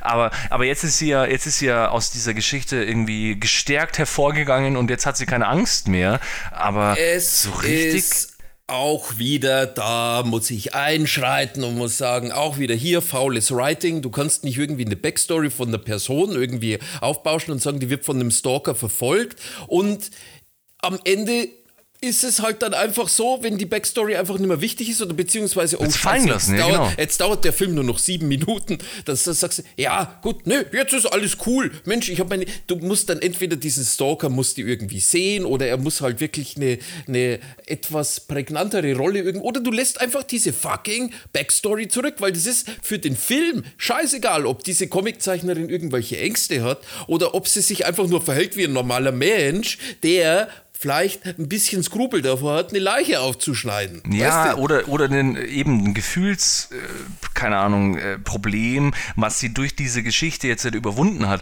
Aber diesen fucking Stalker, der sie umbringen will im schlechtesten das Fall. ist super uninteressant. Das ist ja nur dieses, diese, diese, diese, diese Ding, dass du im Hintergrund immer, da sind wir, glaube ich, wieder bei so Fitzek-Twist, Beginnerkurs. Vielleicht hat er das in seiner Masterclass irgendwie äh, erklärt, wie man, wie man einen Twist schreibt. Hm, da könnte man vielleicht irgendeine Sache am Anfang nennen und während der Zuschauer oder der, der, der Leser dieses Buch dann die ganze Zeit liest, 400 Seiten lang, hat er das immer im Hinterkopf und denkt immer, hm, vielleicht, weil er dann immer miträtseln muss, dann wird er selber zum Ermittler oder sowas. Bullshit! Das ist alles Scheißdreck, ist das. Das ist, lazy Das ist witzig, writing. das macht er wirklich in seinen Büchern. Also das mal zu, zur Erklärung, der Stalker konnte halt nicht mehr stalken, weil es gab halt, er arbeitet bei Mercedes und es gab da einen Notruf. Der musste halt ganz schnell seinen Helikopter Das, steigen. das wäre das Allerbeste gewesen, wenn, wenn, wenn der den Helikopter geflogen hätte. Dass das am Ende irgendwie noch so gekommen wäre. Ja, was war Danny eigentlich vom Beruf? Ach, der war Helikopterpolizist. Bei Mercedes, beim Notruf. Also das war wirklich ein Highlight. Also diese Szene, wo er diesen, diesen Praktikanten ausfragt und dann äh, Vollgas an einen Baum fährt, anstatt dass du einfach, keine Ahnung was, irgendwie diesen Notruf Polizei anders rufen. herbeiführst, dann musst du die Leute in, in, in ich meine, die, die, die, die fahren da mit 50 Sachen an einen fucking Baum, wo Mhm. wahrscheinlich jeder dra draufgehen würde, nur um einen Ich Helikopter. möchte, ich möchte euch, ich möchte euch, ich möchte euch um ein Gedankenspiel bitten. Nehmt die Szene Ja. Und wechselt den Mercedes aus mit dem alten, klapprigen Renault Twingo. Mein erster Fiat Panda. das wäre besser, weil dann wären die tot und der Film wäre vorbei gewesen. Ich hätte, ich möchte noch eine Sache. Das, das Ärgerliche ist ja, dass sich darüber zu unterhalten und sich in Rage zu reden, ist ja lustig. Aber den kannst du ja nicht mal als, als Trash-Film oder ähnliches empfehlen. Nee. Weil das Also ich muss nur sagen, wehtut. ich hatte, ich hatte mehr Spaß bei dem Film ähm, als bei Mystery Man, Ja, du- kann ich schon mal Also, sagen. also ähm, es gibt eine Sache, ich habe ja schon erwähnt, ich habe die damals in der Presseführung geguckt. Und wir kamen aus dem Film raus und dann wird ja immer gefragt, wie fanden Sie den Film? Und meine ehrliche Antwort war, Kacke. Kurzscheiße war damals in dem Jahr auch der schlimmste Film, den ich gesehen habe im Kino. Mit weitem Abstand. Und ich hatte so aufgenommen, man hört ja auch, was die Kollegen so sagen und die Kolleginnen, dass der auch nicht besonders gut ankam. Und dann war ich schon sehr überrascht, dass das Presseecho jetzt nicht, also da gab es schon einige, die gesagt haben, der Film ist kacke, aber dass das doch relativ ordentlich war. Dann kam der Film jetzt vor ein paar Wochen auf Netflix raus und das wurde auch durchaus ein bisschen beworben und der war auch relativ lang in dieser Top 10 drin. Und dann äh, waren ganz viele dabei und meinten, boah, der ist ja richtig gut für einen deutschen Film. Und ich war erschrocken. Ich war wirklich erschrocken, wie viele diesen Film teilweise wirklich frenetisch abfeiern. Von wegen, das ist der geilste Genrefilm aus Deutschland aller Zeiten. Und ich dachte mir wirklich lange Zeit, bin ich vielleicht zu kritisch? Bin ich, äh, habe ich diesen Film nicht verstanden? Und äh, ich, ich, es freut mich gerade sehr, dass ich hier drei Leute habe, deren Meinung mir durchaus wichtig ist, außer Andy bei Mystery Man, ähm, die das ähnlich sehen. und, und ich frage euch, warum finden anscheinend viele Leute diesen Film so gut? Das hat mehrere Gründe, glaube ich. Also zum einen gibt es einfach Menschen, die nicht so viele Filme gesehen haben. So, Ja. die- die finden das vielleicht ganz toll oder The Gorehounds zugegeben.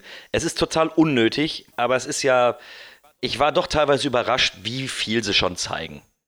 Ne, Es ist nicht, äh, es ist nicht wert, ab 18 gemacht zu werden, aber für eine 16er Freigabe fand ich das schon ordentlich. Da kriegst du vielleicht auch noch den einen oder anderen, der sagt, oh geil, Gewalt. Das möchte ich als Sample haben. Es ist ja auch keine, es ist ja keine Gewalt so richtig. Also das ist ja so zweischneidiges Schwert, weil ich fand, wie gesagt, diese Ver Vergewaltigungsszene eigentlich schon ekelhaft und schlimm. Und aber wenn sie dann diese Leichen aufschneiden, so, ich meine, ich habe davor oder danach halt, äh, wie gesagt, das hat man alles schon gesehen und ob die jetzt gut gemacht von, vom, vom Tricktechnischen da irgendwie gute Modelle hingepackt haben, ist mir eigentlich auch scheißegal. Und das hat mich jetzt auch nicht hinterm Ofen vorgeholt. Aber ich glaube schon auch, dass der Film halt so schocken wollte, aber mich hat's halt einfach nicht geschockt. Ja, es kommt halt ganz darauf an, wenn die Ursel aus Wuppertal da reingeht und macht ihren 1,5 Kinobesuch und geht rein und schaut sich den Scheißdreck an, obwohl sie normalerweise einfach bloß Medical Detectives auf RTL 2 irgendwie schaut, dann ist die natürlich irgendwie schockiert, weil sie sowas das erste Mal auf ihrer Leinwand irgendwie sieht. Nach ihren zwei Scheidungen wahrscheinlich das Schlimmste, was sie irgendwie durchmachen musste. Aber nein, es ist halt nicht nur Ursel aus Wuppertal, die diesen Film schauen, sondern es sind halt auch wir. Und wir müssen den irgendwie beurteilen. Und wir können den leider nur nach Maßstäben beurteilen, die halt dann sagen, ja, wir schauen halt im Jahr 137 Filme. Und da ist es halt einfach nur ein Film, der unglaublich kacke ist. Punkt. Ja, und vor allem, also ich meine, was man dem jetzt vielleicht, was heißt zugute halten, aber ich meine, er sah jetzt halt nicht unglaublich Doch, billig doch, aus oder doch, so und er hatte schon auch stimmungsvolle Momente eventuell, aber das Schauspiel am Anfang war unglaublich schlecht und dann halt eben diese Szenen, die halt so hirnrissig sind. Also ja, okay, der Kühne widerspricht schon. Ich, ich wollte jetzt ein bisschen positiv hier sein, aber es keine Ahnung, schaffe ich vielleicht nicht. Aber trotzdem, diese Mercedes-Szene und die Schlussszene, die machen den Film objektiv einfach zu einem schlechten Film, weil die sind einfach so dumm und so sinnlos und schlecht, dass das alles, was davor passiert ist, ich meine, wenn man da versucht mitzurätseln, dann freut man sich drüber so, oh, der Twist ist ja super raffiniert. Ich meine, das Aber welcher Twist? Der erste oder der 37.? es, es macht keinen Sinn und es ist unnachvollziehbar, dass dieser alte Kollege jetzt anfängt, da mitzumachen, den Typen krass abzurächen und so. Aber wie gesagt, eventuell kann man da so ein bisschen mitfiebern. Es ist so ein bisschen spannend, wenn man das äh, Hirn jetzt ausschaltet und äh, nicht dran denkt, dass das einfach keinen Sinn macht irgendwie. Aber Ich gebe dem Film zwei Dinge. Ich gebe ihm einmal, dass es endlich mal wieder ein Genrefilm aus Deutschland ist und eben nicht der 700. Tatort oder nochmal eine Rosamunde Pilcher-Verfilmung oder so. Dass du einfach mal ein Genrefilm aus Deutschland hast. Das, das gebe ich ihm. Und bis, diese ganzen, bis dieser ganze Twistmüll losgeht, sag ich mal, finde ich die Story halbwegs okay. Ich habe auch nie das Gefühl gehabt, ich meine, der Film heißt ja abgeschnitten, nicht nur weil er am Schluss die Finger abschneidet, sondern weil halt sie abgeschnitten ist von den anderen und dass du, die Idee des Films kam ja anscheinend von dem Gerichtsmediziner, weil er selber mal nicht hingekommen ist und da musste ein Kollege diese Ob- Obduktion durchführen und so. Und es ist ja eigentlich eine nette Idee, aber irgendwie hatte ich in dem Film, Bis gerade eben, bis wir darüber gesprochen haben, war mir gar nicht bewusst, dass der Titel abgeschnitten sich darauf bezog, dass sie nicht von der Insel runterkam. Äh, ge- geht mir auch so. Ja, Eben, und vor das allem, kam das nicht so richtig raus, weil ich auch dieses geografische Dings und so diese, dieses Gefühl der Abgeschnittenheit hatte ich auch nicht so richtig, weil ich immer nicht wusste, okay, wo sind die anderen Typen eigentlich? Was machen die? Fahr, fahr jetzt halt einfach mal dahin. Dann fahren sie zuerst noch zu dem Haus von diesem alten Freund und so Dings und so. Und ich hatte nie das Gefühl, ich dachte die ganze Zeit, wo sind die? Was machen die? Wieso fahren sie nicht endlich mal dahin? Und wenn das wirklich so das Problem wäre, dann hätte man das in dem Film einfach als Hauptproblematik so ein bisschen herausarbeiten müssen. Und das hat der Film für mich nicht gemacht. Ich hatte nicht das Gefühl, dass es jetzt diese krasse Problematik mit dieser Abgeschnittenheit auf dieser Insel gibt. Ich hab, pff, es hat mich einfach Also nicht abgeholt. folgendes. Äh, ich gebe dem Film zwei positive Sachen. Die erste positive Sache, er hört irgendwann auf. Die zweite positive Sache, ich konnte Max dazu bringen, in den Film zu gucken. Das sind die zwei Pluspunkte, die ich diesem Film gebe. Ich finde den furchtbar. Das haben wir jetzt tatsächlich in, wir reden fast schon eine Stunde über den Film. Ja, Deswegen würde ich vorschlagen, wir machen mal bei abgeschnitten den Schnitt mal durchgängig zu Ende. Ähm, ich möchte aber, der Andi hat, hat was vorbereitet und zwar eine Kritik zu dem Film äh, von der besten journalistischen Publikation, die es gibt auf der Welt, nämlich natürlich der Bild-Zeitung. Ähm, Andi, kannst du uns kurz sagen, oder wollt ihr noch irgendwie ein Fazit fällen? Ich glaube, das Ich wollte eigentlich dieses äh, Bild-Zitat eigentlich als mein Fazit ausgeben, aber jetzt hast du es kaputt gemacht, lieber Stu. Deswegen werde ich jetzt einfach mal Oliver Kube, ich kenne dich nicht, ich mag dich nicht, aber äh, ich will dir jetzt nicht zu nahe treten, aber äh, wenn du geschrieben hast, in der Bild, dass Horror aus Deutschland auch gern mal schief geht, hast du vielleicht recht, aber abgeschnitten sei ein knallharter Thriller. Regisseur Alward schaffe eine extrem düstere, intensive Atmosphäre, wie sie sonst nur in Hollywood-Filmen wie Sieben zu erleben sei. Neben dem Star-Ensemble sei es vor allem die he- herbstnebelige Stimmung, die den Thriller auszeichne. Fazit.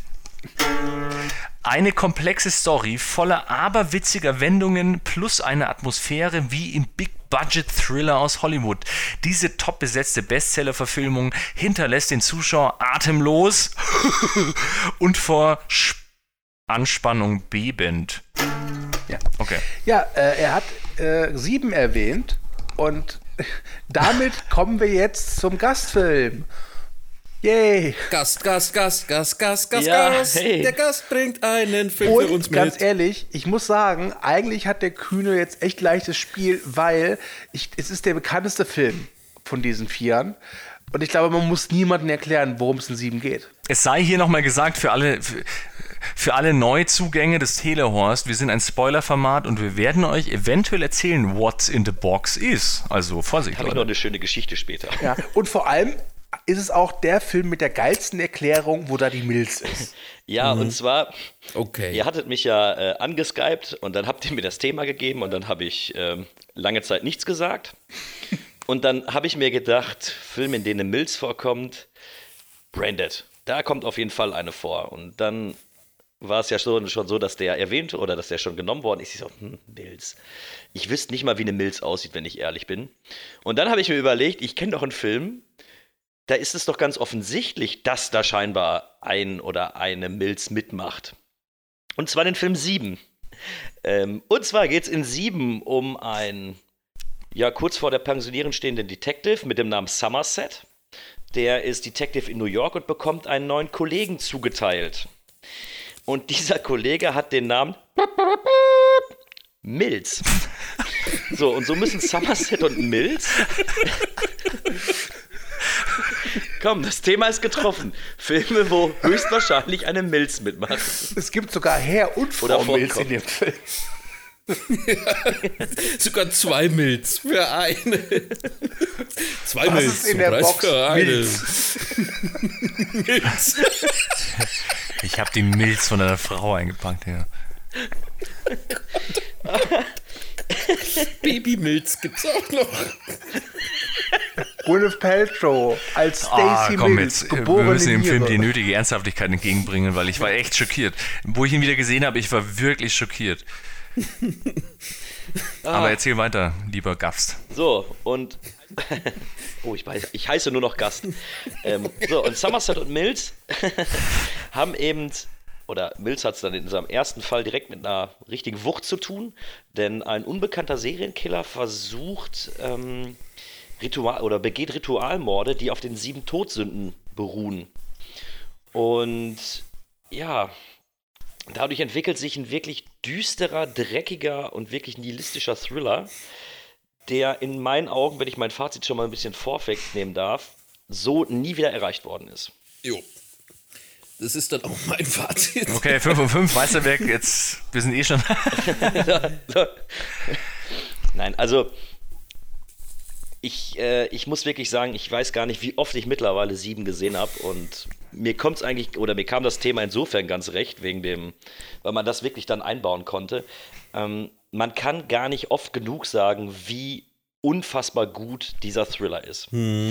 Und im Vergleich eben zu dem vorhin nicht ganz so gut abschneidenden abgeschnitten, ähm, sehen wir ja hier wirklich, wie man sowas dreht, wie man, wie man gute Figuren zeichnet, wie man einen guten Killer darstellt, wie man brutal ist, ohne diese Gewalt wirklich auszureizen. Weil ich finde es immer wieder erstaunlich, dass du ja auch in sieben, du siehst keinen Mord. Oder ähm, ja doch, zum Schluss eben. Aber du siehst ja, Ja, im Endeffekt ja. immer nur das Ergebnis des Ganzen. Und das reicht schon. Die Erzählung und die Fotos reichen schon, dass sich in deinem Kopf dann äh, da was zusammenspielt, ähm, was einen wirklich beängstigt. Ja, das allein das äh, Production Design und so, also der, der, der Vorspann alleine schon, diese hast du mittlerweile schon oft kopiert, nie erreicht natürlich, aber diese, diese krakelige Schrift mit diesem verwackelten, dieser Vorspann, wo du nur so Close-Up siehst und so, das haut dich sofort in diese Stimmung rein. Also ich habe den Film auch jetzt länger nicht gesehen, ich habe ihn oft gesehen, ich habe ihn auf DVD auch hier. Ich war ein bisschen erstaunt, dass die DVD gefehlt hat und äh, die Verurteilten da drin war. Also ein bisschen verwundert, aber zum Glück gibt es ihn auf Netflix, liebe Ja, Zuhörer. Morgan Freeman spielt bei beiden mit. Von Ich, ich dachte schon, hä, Tim Robbins ist Mills oder was? Nee, habe ich ein bisschen, bisschen verwirrt. Aber trotzdem, äh, Film angefangen und sofort dieser Vorspann äh, haut einen in diese Stimmung so richtig rein. Großartig. Ja. Sue und ich, wir hatten ja letztes Jahr, glaube ich, zu Beginn der Corona-Pandemie mal mit, also für einen Telestammtisch mit Dominik einen Cast zu sieben. Ich glaube, da haben wir uns auch alle drei einfach nur über die Geilheit des Films ergossen. Und Fincher ist ja eh immer so eine Sache, wenn man dann irgendwie sagt, so äh, diese ganzen, ich nenne es jetzt mal Crime-Thriller, das ist so irgendwie dieses Genre, wo ich es jetzt halt einordnen würde, nicht, nicht im Psychothriller, sondern es ist wirklich Crime-Thriller für mich oder Noir. Ähm, da weiß ich immer nie, ob ich zwischen Sieben und Zodiac, das schwankt dann immer so ein bisschen hin und her, aber Sieben ist, glaube ich, in meinem Leben tatsächlich der prägendste Film. Punkt. Ja, ich habe Zodiac jetzt auch schon lange nicht gesehen. Ich finde es halt echt nur geil, weil es ist ja eigentlich, wir, wir wir einigen uns drauf, Regiedebüt. Also er hat, er hat irgendwie diese krasse auf die Schnauze gefallen mit diesem Alien 3 Dings. Hat ja auch gesagt, er will nie wieder einen Film drehen danach, weil das so ein schlimmes Erlebnis war. Und dann haust du so einen Film raus, der halt echt, äh, der, äh, Vielleicht gesagt, ist er auch nur aus dem Grund so nihilistisch tatsächlich, weil er halt diese Erfahrungen vorher gemacht hat.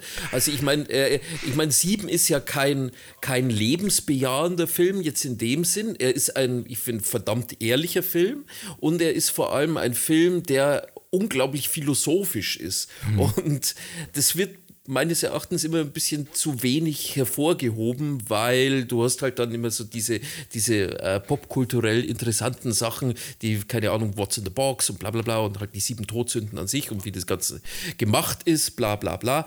Ähm, aber dass halt dieser Film durchaus äh, sehr viele Schichten hat und bei jedem Sehen einfach immer eine andere Schicht, je nach Gusto, interessanter ist, finde ich schon, das macht halt einen guten Thriller irgendwie aus. Ja, und dieses Grundthema der, der Apathie nennen sie es, glaube ich, in dem Film, aber so, dass, dass jeder sein eigenes Leben lebt und nicht schaut, was die anderen so machen und so.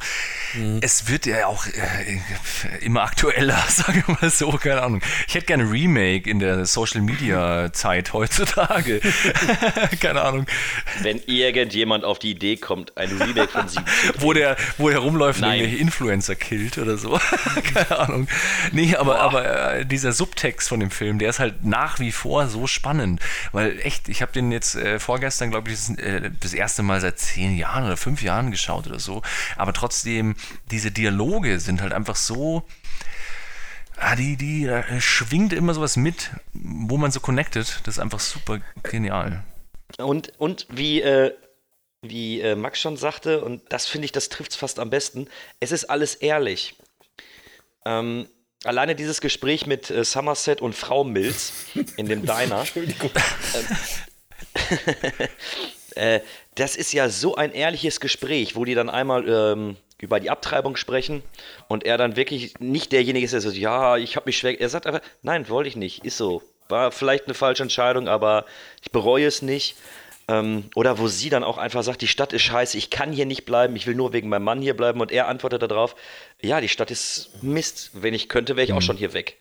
Und da ist nichts romantisierend drin, da ist nichts, ach, das ist doch alles so toll und New York, sondern es ist einfach ehrlich und es wird mit wirklich schwierigen Themen da drin umgegangen, ähm, die einfach dann auch sehr ehrlich dann in dem Fall eben beantwortet werden. Und das gefällt Ja, mir und das immer Coole wieder. ist, dann hast du diesen, diesen, äh, diese Schattenperson, die halt diese äh, grausamen Morde irgendwie verrichtet und du denkst die ganze Zeit, okay, wie sollen sie da zu einem befriedigenden, sagen wir mal in Anführungszeichen, Ende kommen? Und dann hast du diesen Typen, der dann seine Sachen raushaut, die aber so geil äh, na, in Anführungszeichen nachvollziehbar sind, weil er sogar Mills, äh, nicht Mills, sondern Somerset ja die ganze Zeit die ähnlichen Bedenken hatte und er, er versteht ihn ja auch so ein Stück weit. Also man hatte ja teilweise am Schluss, wo sie sich dann drüber unterhalten, das Gefühl, ich meine, äh, Mills ist halt die ganze Zeit voll ab, abgeturnt und äh, abgeschreckt und äh, verhöhnt ihn so ein bisschen, aber ähm, Somerset versteht ihn ja so ein Stück weit und geht da so, äh, geht mit, in Anführungszeichen, von, seinen, von seiner Einstellung, weil er anfangs ja auch solche Sachen sagt, nur natürlich in abgeschwächter Form irgendwie und so wirkt es so ein bisschen natürlich nicht nachvollziehbar, weil der Typ ist ein fucking Psycho irgendwie und macht schlimme Sachen, aber trotzdem war das halt immer schon Thema des Films und deswegen wirkt es so rund. Und du hast nicht am Schluss irgend so random äh, Lunatic, der dann sonst wie Psycho ist, sondern es ist halt einfach dann Thema des Films, was aufgegriffen wird. Und deswegen wirkt es so ein rund irgendwie. das fand ich Und es ist aber auch sehr nah am, am eigenen Leben, finde ich, weil stellt man sich nicht auch manchmal die Fragen, du liest die Bildzeitung, hörst da wieder irgendeinen Vergewaltiger oder irgendwer, der dieses und jenes gemacht hat und auch wenn man es sich nicht zugestehen will, hat man nicht manchmal diesen ganz kurzen Gedanken so, ja, der hätte jetzt irgendwas wirklich Schlimmes genau verdient. wie bei abgeschnitten. Das weißt du. Ob man diesen Gedanken jetzt weiterverfolgt, das, ne, das sollte man natürlich nicht tun. Aber es ist ja schon so, dass diese, dass diese Überlegung vielleicht bei jedem schon mal ganz kurz im Kopf aufgetaucht ist und sagte, ja, der hat, der hat dann irgendwas Schlimmes verdient. Und damit spielt er natürlich auch. Und das holt dich auch irgendwie in den Film rein, weil, und ich glaube, da kann sich fast niemand Das ist auch geil, freisprechen. wo sie dann diesen, Das, ähm, äh, diesen, äh, ich glaube, das ist so ein Anwalt oder so, den er auch mal killt und so. Und dann haben sie ja noch am Schluss die Szene, wo der Anwalt den John Doe vertritt und so und der Mills dem auch Abscheu entgegenbringt und so. Und das ist ja genau das Thema. Also ich meine, der, der, der handelt äh, unmoralisch, sagen wir mal, aber trotzdem nach dem Gesetz, aber es ist trotzdem verwerflich, denkt man sich so von wegen, hey, die, der Arsch dreht hier gerade das Gesetz so rum, dass der Typ eventuell sogar noch nicht freikommt, aber äh, keine ordentliche Strafe verdient hätte und so. Aber unter dem Gesichtspunkt handelt er irgendwie auch der Killer und so. Also du hast das die ganze Zeit von verschiedenen Perspektiven, dass ja Mills halt eben zum Beispiel auch mal sagt, hey, du blöder Wichser, dich sollte man am, noch mit einsperren. Und ich meine, der andere macht es ja auch nicht anders, der macht es natürlich ein bisschen drastischer, aber Je älter ich werde, desto anders sehe ich diesen Film. Also es ist ein großartiger Film. Ähm, aber die, das letzte Mal, ich habe ihn jetzt, ich wollte ihn nicht nochmal gucken, weil ich dachte, ich habe ihn noch gut äh, Intus, aber dann dachte ich mir vor ein paar Tagen, komm, was soll's, ne, ist auf Netflix, guckst du rein.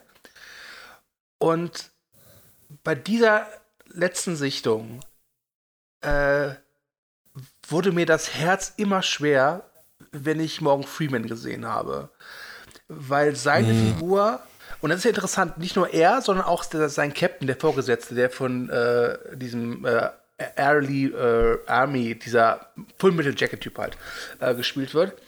Und für mich ist dieser William Somerset so die, die reine Verkörperung der Menschlichkeit, der wirklich immer versucht, noch irgendwas Positives zu sehen, der auch schockiert ist von dem, was er sieht.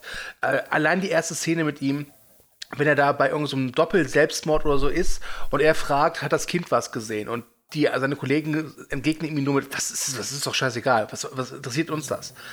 Und ähm, gerade wenn man halt weiß, wie der Film ausgeht, ist es wirklich fast schon schmerzhaft zu sehen, äh, wie er da durch diese Welt trottet. Und ich finde es dann auch beachtlich an dieser Figur, dass sie trotz allem nicht aufgibt, weil das letzte im Film ist ja dieses Zitat, wo er sagt, ich glaube, Ernest Hemingway hat eins gesagt, ähm, die Welt ist schön und es lohnt sich für sie zu kämpfen. Und er sagt dann, dem letzten Teil stimme ich zu. Und das ist äh, etwas, was ich sehr beeindruckend finde. Natürlich, der Film ist, der sieht toll aus, der ist spannend, die Geschichte ist toll, der, der, der Twist ist äh, so ein Boden unter den Füßen wegzieher, der par excellence. Aber jetzt bei der letzten Sichtung saß ich da und mir tat Morgan Freeman zum einen leid und zum anderen fand ich seine Figur hatte so eine gewisse Größe, so eine gewisse Gravitas.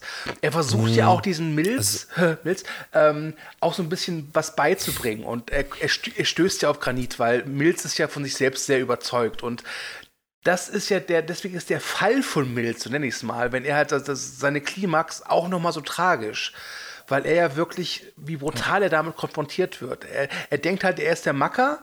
Und selbst als ihm der John Doe den Arm bricht bei der Flucht, äh, ist das, das, das erzürnt ihn, aber er, er kommt nicht auf diese Basis äh, runter, wo er denkt, okay, ich muss das anders angehen. Nee, er hält sich für den großen Macker.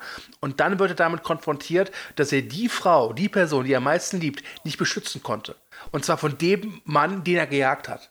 Und das ist, glaube ich, echt hart. Ja, also was bei Morgan Freeman mir bei, ähm, keine Ahnung, bei jedem weiteren äh, Zuschauen immer mehr aufgefallen ist, ist tatsächlich, der Kerl ist ist der Zuschauer auf eine gewisse Art und Weise, aber er ist auch derjenige, der im Prinzip die Weisheit ein bisschen verkörpern soll oder mehr oder weniger äh, herumträgt, ohne dass er sie jetzt äh, mit dem Neonschild rumträgt. Und er hat für mich immer, ich will es jetzt aber, ich, mir fällt kein besserer Begriff ein, aber er hat immer so diese Funktion eines Priesters, der oder eines Pastors, der wie so ein Seelsorger funktioniert auf der einen Seite und auf der anderen Seite hast du aber dann auch diese Morde, die immer in diesem biblischen Kontext dann irgendwie mit drin sind. Also das darf man dann auch, glaube ich, nicht vergessen, wenn man den Ja. Film beurteilt, dass es da dann tatsächlich nicht ohne Grund um diese sieben Todsünden auch irgendwie. Das finde ich aber ganz spannend, weil ich finde auch so ein bisschen, das ist nicht so ganz klar, weil ob jetzt, ob man als, es gibt ja viele Filme, wo man eine Person hat, die so stellvertretend für den Zuschauer ist und bei dem Film finde ich es eigentlich ganz cool, dass es ein bisschen aufgeteilt ist, weil irgendwie äh, wenn man jetzt sich überlegt, es wird ja auch nie genannt, welche Stadt es ist und sie kommen dann neu in die Stadt und es ist so dieses Moloch, keine Ahnung was und so. Ein bisschen könnte man auch sagen, man ist der Zuschauer im, in Verkörperung von diesem Milz, weil er weiß nicht, worauf er sich einlässt und ein bisschen naiv geht er da so rein und äh, Morgan Freeman hat schon alles gesehen und der kennt sich ein bisschen aus und äh, diese neue Perspektive äh, hat man als Zuschauer vielleicht auch ein bisschen aus der Milz-Sicht. Also ich finde es nicht so ganz eindeutig in dem Film, äh, mit wem man sich da mehr identifizieren will oder kann. Das ist so ein bisschen zweigeteilt. Das finde ich ganz Also ich, ich finde, dass, dass Morgan Freeman keine weise Figur ist. Ich finde, das ist einfach nur eine Figur, die letztlich nur eine Aussage trifft, nämlich alles, was uns bleibt, ist Hoffnung. Ähm, Mehr haben würd wir ihn, nicht. Ich würde ihn als sehr realistischen Typen einschätzen. Ähm, er ist ja auch nicht frei von Sünde, so fair muss man ja auch Ja. sein.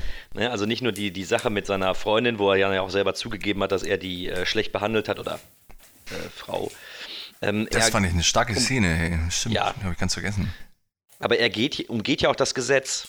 Das heißt, er Genau, macht ja. ja. auch etwas, was gegen seinen Job ist, indem er diese illegalen Informationen kauft, welche dann eben dazu führen, dass sie äh, die Spur zu John Doe bekommen.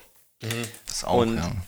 Und der Film zeigt, dass selbst die Besten und alle die, die nur Gutes wollen, vielleicht auch nicht gänzlich ohne Sünde sind. Die und kennen auch ihre Schleichwege sozusagen. Ja. Ne? Und eigentlich vor ist nur Milz der gewesen, der sich ähm, bis zum Schluss eben, bis zum Finale, nichts hat zu Schulden kommen lassen. Und seine Frau. Stimmt. Aber eigentlich. meine Lieblingsszene, also apropos Charaktere und so Dings, am Anfang gleich so ein bisschen Buddy-Cop-Movie-mäßig, diese, dieser Twist zwischen den beiden, das ja auch, kennt man ja, aber in dem Film ist natürlich noch um einiges besser gemacht und ein bisschen, ja, subtil am Anfang ist es ja nicht, aber ein, meine Lieblingsszene ist ja wirklich, wo sie sich zum Essen treffen und Morgan Freeman dann in totales Gelächter aus, ausbricht, wo diese U-Bahn da in dieser Wohnung durchfährt und so. Das ist so eine schöne Szene, also dieses Abendessen. Wirklich, diese Szene ist einfach so essentiell für diesen ganzen Film, weil du hast ähm, obwohl sie sich nicht verstehen, nähern sie sich an. Du hast dann noch diese Gwyneth Paltrow-Figur, die dann auch noch äh, sympathischer wird, obwohl sie in dem Film halt echt nur fünf Minuten drin ist, aber hat Ja, trotzdem- gutes Writing halt. Das dass ist die so Leute. krass einfach Du, du musst das ja schaffen. Das ist ja, das ist ja tatsächlich gutes äh, Drehbuch schreiben, wenn, wenn du es schaffst, dass eine Figur wie Gwyneth Paltrow, die in zwei oder drei Szenen vorkommt, dass du äh, Empathie für sie empfindest oder für ihren Mann, wenn dann am Ende dieser große Showdown irgendwie kommt. Das ist auch so ein Film. Ähm, äh, Entschuldigung. da, Entschuldigung, ähm, da bist du halt dann genau bei dieser Essensszene mit der U-Bahn. Die hat ja eigentlich nur diesen einen Sinn, beziehungsweise vielleicht auch noch, um es die Hand, um die Handlung voranzutreiben, das ist klar, weil sie ja dann ihre Ermittlungen weitermachen. Aber der Hauptteil ist einfach, dass du da die Menschen einmal menschlich siehst, so wirklich nach Feierabend, die machen normale Dinge, die reden miteinander, trinken auch einen Wein oder ein Bier danach. Äh, der, der, ähm, du hast da dies, dieses herzliche Verhältnis von äh, Detective Mills mit seinen Hunden, der die als seine Kinder irgendwie behandelt, wobei du dir dann auch denkst, oh Gott, weißt du, dann hältst du zwei so große Hunde in so einer kleinen Wohnung. Ja, das habe ich mir auch diesmal gedacht. Das war voll komisch. Die- Das sind alles so Dinge, die, die mehr oder weniger diesen Film einfach so greifbar machen. Und das ist, es würde mich wundern, wenn bei dieser Szene einfach nur, wie er heimkommt und dann kommt äh, äh, Somerset zum Abendessen, nur diese fünf Minuten, wenn du die nicht irgendwie, wenn die jeder von uns schon mal irgendwie so erlebt hätte. Was ich ja auch stark finde an dem Film, ist eine Qualität, die ja David Fincher allgemein auszeichnet, nämlich seine Bildsprache. Da Ja. ist der Mann ja echt, also in Hollywood einer der besten. Ähm, das ist mir jetzt auch wieder aufgefallen. Zu Beginn dieser Kollegenbeziehung zwischen Mills und Somerset es gibt, sind die selten in einem Bild. Da wird immer mit Schnitt gearbeitet, gerade so im Auto. Und gerade nach dieser Szene im, beim Abendessen sind sie öfters zusammen im Bild. Und dann wirkt es auch so ein bisschen, dass sie auch mehr als Team agieren. Also Mills ist natürlich immer noch von sich überzeugt und so ein Dickkopf, aber trotz allem finde ich das sehr spannend, wie das inszeniert worden ist von Ja, allein schon, wo sie auf der Couch zusammen einschlafen und dann irgendwie Mills dann so an der Schulter von Somerset einschläft und so. So Kleinigkeiten, wie, dass sie sich annähern und so ein bisschen da eine Freundschaft aufbauen und so, dass es halt auch ähm, zumindest für Somerset halt schwieriger wird, da loszulassen. Weil anfangs sagt er immer so, ich will damit nichts zu tun haben und so, aber er will ihm ja doch helfen, weil er mir auch sympathisch wird und irgendwie ihm halt helfen will und so. Deswegen macht es es halt alles noch umso schlimmer. Also der Film ist halt einfach so genial in Fallhöhe aufbauen, weil es wird einfach, das ist einfach das schlimmste Ende. Also ich habe echt, das ist auch so ein Film, der wird halt, der wird immer besser, auch wenn du die Auflösung kennst. Ich habe den Film geschaut, du weißt, was passiert und so, aber jedes kleine Detail spielt diesem Finale so in die Hände. Also jedes einzelne Wort, äh, weil er am Schluss auch nochmal die Frau erwähnt, dann reden sie drüber und auch allein schon, also da bin ich ja wirklich nochmal zusammengesagt heute, obwohl ich den Film schon bestimmt zehnmal gesehen habe oder so. Aber ähm, wo er dann halt am Schluss sagt, dieses so, ah, sie wusste es noch gar nicht und so. Alter, da brichst du echt zusammen. Also Ja. es ist einfach unglaublich krass. Und vor allem, was, was ja auch krass ist, ist, hätte sich dieser John Doe nicht gestellt, wissen wir nicht, ob sie Sie waren ja aber nah dran. Ja, und Somerset ist ja auch ein Stück weit schuld daran, weil er ist ja auch dann noch weiter. Also ich meine, sie hätten das irgendwie äh, pf, teilweise abbrechen können, aber dann, dann, dann packt sie doch wieder der Enthusiasmus. Natürlich, Mills will den Typ natürlich äh, dingfest machen und er sagt dann auch am Schluss, hey, was, wir, was haben wir zu verlieren, so ungefähr. Aber das ist halt einfach so, dieses Netz, in dem sie da so eingesponnen sind, kommt jetzt nicht mehr raus, aber sie hätten wahrscheinlich hier auf der einen und der anderen, ähm, ja, nee, hätten, sie- hätten sie nicht rauskommen können. Also, das ist echt schwierig, weil hätten es wahrscheinlich nicht abwenden können. Was ich noch, was mir aufgefallen ist, ist, wie wir, schauen, also ich erinnere mich an diese ganzen ekligen Sachen und diese schlimmen Sachen, was der Kühne ja vorher schon noch gesagt hat, was ja das krasseste bei dem Film ist, immer dieses suggestive, äh, wie sagt man halt, also so Anspielungen, also die schlimmste Szene. Du denkst die ganze Zeit, okay, am Anfang kommt dieser Mord in diesem fetten Typen. Das ist ja erstmal super eklig. Und dann kommen so ein paar Morde, was ja auch super geil ist, dieses Pacing mit diesen Einblendungen, welcher Tag es gerade ist und so. Das ist super genial gemacht.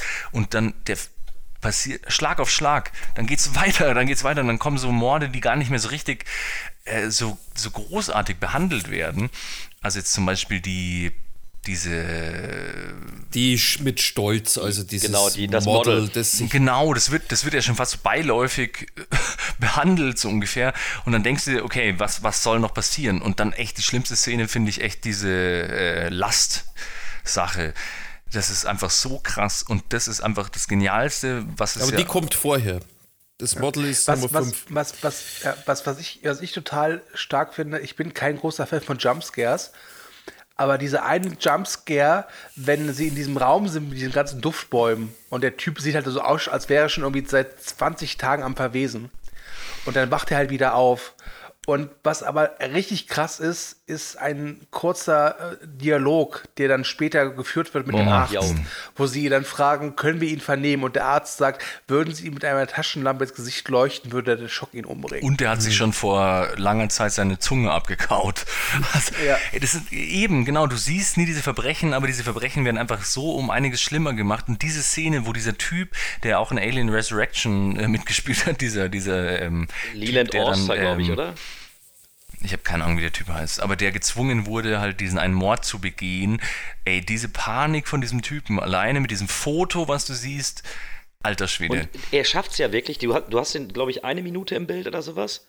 Und die Leistung, die er da eben abruft, das ist, das also finde ich immer noch eine starke Szene.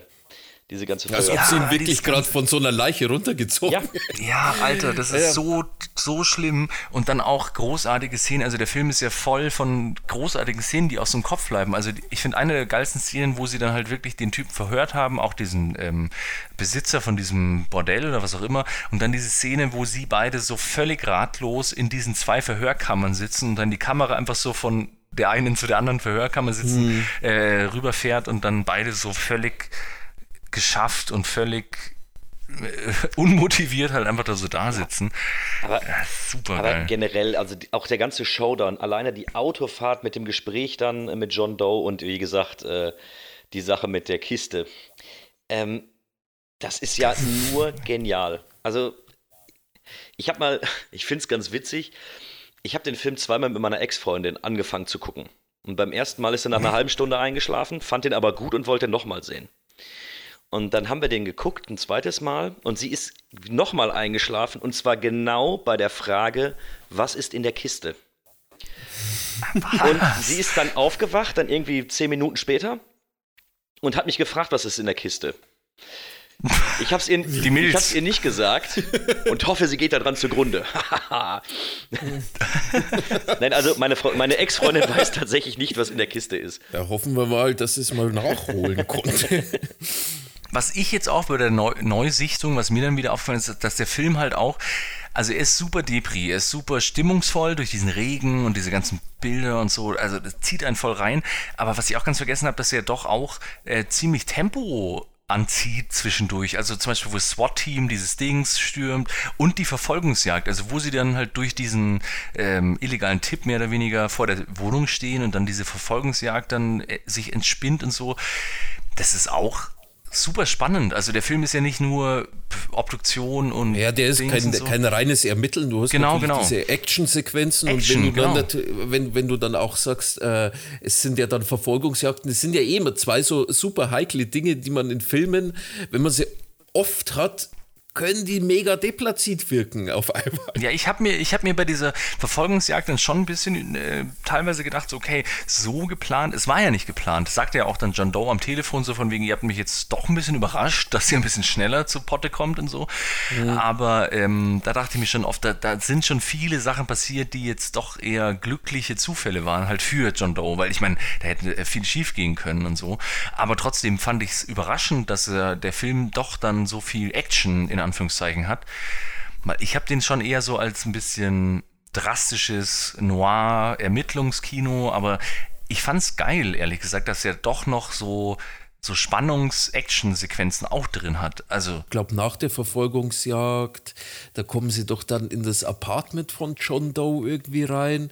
Und es ist ja auch immer, immer das Spiel zwischen Kontrasten. Also wenn du dann, wenn du dann mehr oder weniger so eine, so eine actionreiche Szene hast, wo sich dann die ganze Spannung dann mal entladen kann, dass du die dann im nächsten, in der nächsten Szene dann wieder aufbaust, wo du dann einfach nur in dieser, in dieser, in dieser Wohnung drin bist, in dieser Gedankenwelt und du fängst das erste Mal an, als Zuschauer diesen, diesen Mörder kennenzulernen. Wie stark war denn auch diese Szene in der Wohnung? Also, ich weiß nicht, wie es euch dabei ging, aber wie du schon sagst, du bist sehr, sehr schnell im, in dem Geist des Mörders drin. Und als sie dann auch von diesen Notizbüchern gesprochen haben, dass da 2000 Notizbücher oder was liegen und äh, und ich habe mir wirklich gedacht, okay, der ist aber ich wusste vorher, dass der irre war. Durch die Morde natürlich. Aber gerade nochmal diese Szenen in der Wohnung haben nochmal unterstrichen, was für ein manischer Typ der Killer eigentlich ist. Und dass bei dem mit allem zu Naja, rechnen ihm ist es super wichtig. Ja. Wollt ihr mal einen Fakt zum Film wissen, der auch ziemlich verrückt ist, psychisch?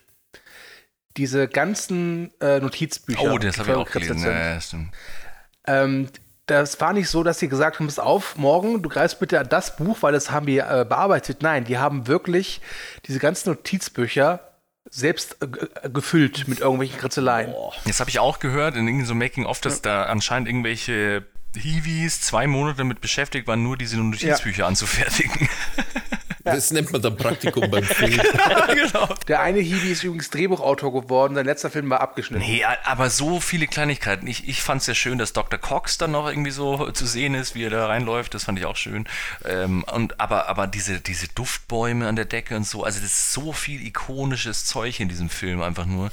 Ja, ich meine, was mir halt am Anfang auch gefallen hat, das ist, dass diese ersten beiden Morde überhaupt nicht so wirklich in Zusammenhang miteinander standen und dass davon ausging, das sind jetzt zwei Morde, die nichts miteinander zu tun haben. Aber wie es dann der Zufall so will, wird das dann miteinander verknüpft und dann kommt die, durch dieses SWAT-Team praktisch die, zum dritten Mord diese Dringlichkeit irgendwie mit rein. Du hast immer so ein, so ein gutes Maß an Schnitzeljagd mit drin. Das finde ich auch immer sehr spannend, wenn du dann sagst, "Hm, da musst du hier das Bild umdrehen. Das finde ich eh super. Diese Idee, dass dieses abstrakte Bild einfach für niemanden außer diese Frau zu erkennen war, dass das falsch herumhängt, ist doch super. Ey, das finde ich auch eine krasse Szene und da dachte ich mir so, okay, so, so krass fand ich es nicht, weil man wahrscheinlich zu, zu viele Filme gesehen hat, aber wo sie dann so, das ist halt die Qualität des Films, wo du die Leute siehst und dann hängen sie das Bild ab und dann pinselt der mit seinem Mehl darum und irgendwie macht diese äh, Abdrücke da klar und dann siehst du aber erstmal nur die zwei und dann sagt der eine so,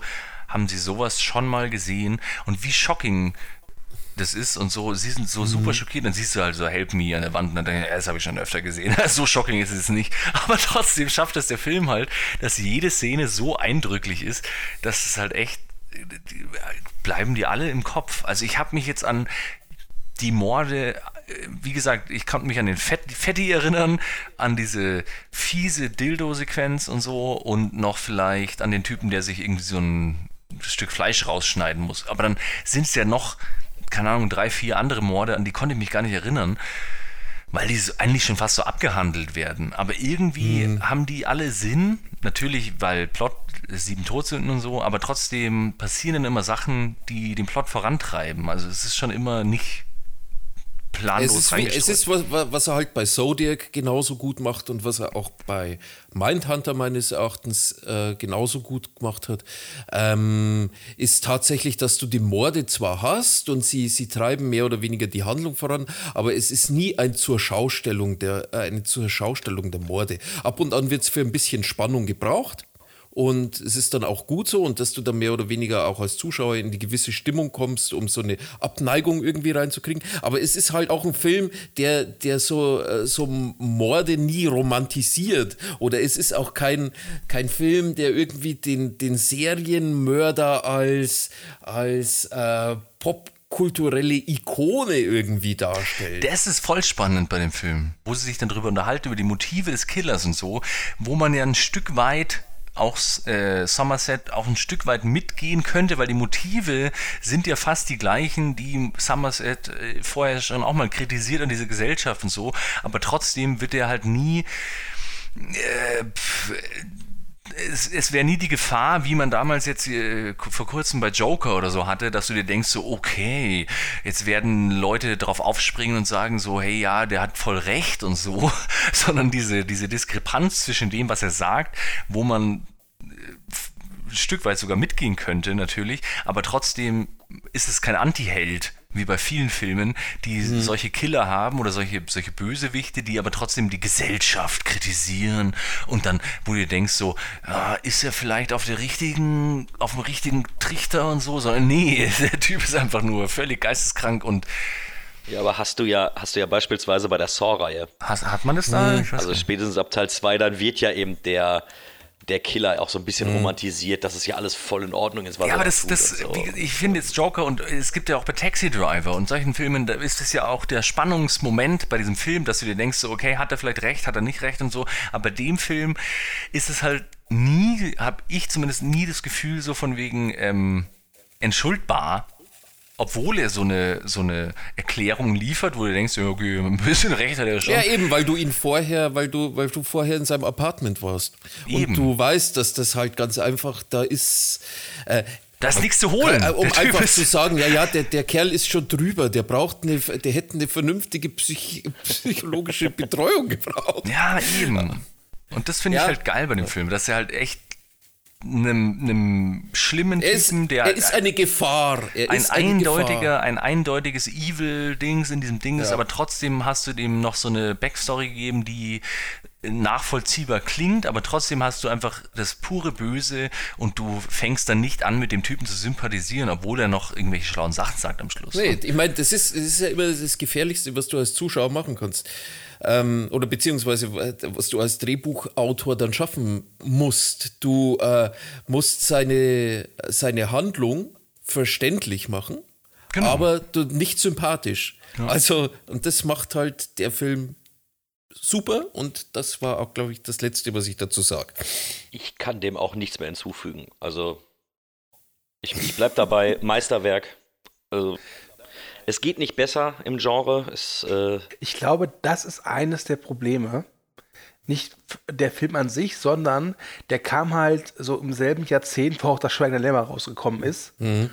Und das, die beiden Filme haben im Bereich des, ich nenne es mal Psychothrillers, die Messlatte halt so hoch gesetzt, dass alles, was danach kam, immer automatisch damit verglichen worden ist. Das hast du, glaube ich, auch schon in unserem Schweigen der Lämmer-Cast so oder so ähnlich gesagt. Aber es ist Dann, ist es, auch ein dann, sehr klarer dann ist Mann. es jetzt richtig, weil zweimal ist ein Fakt.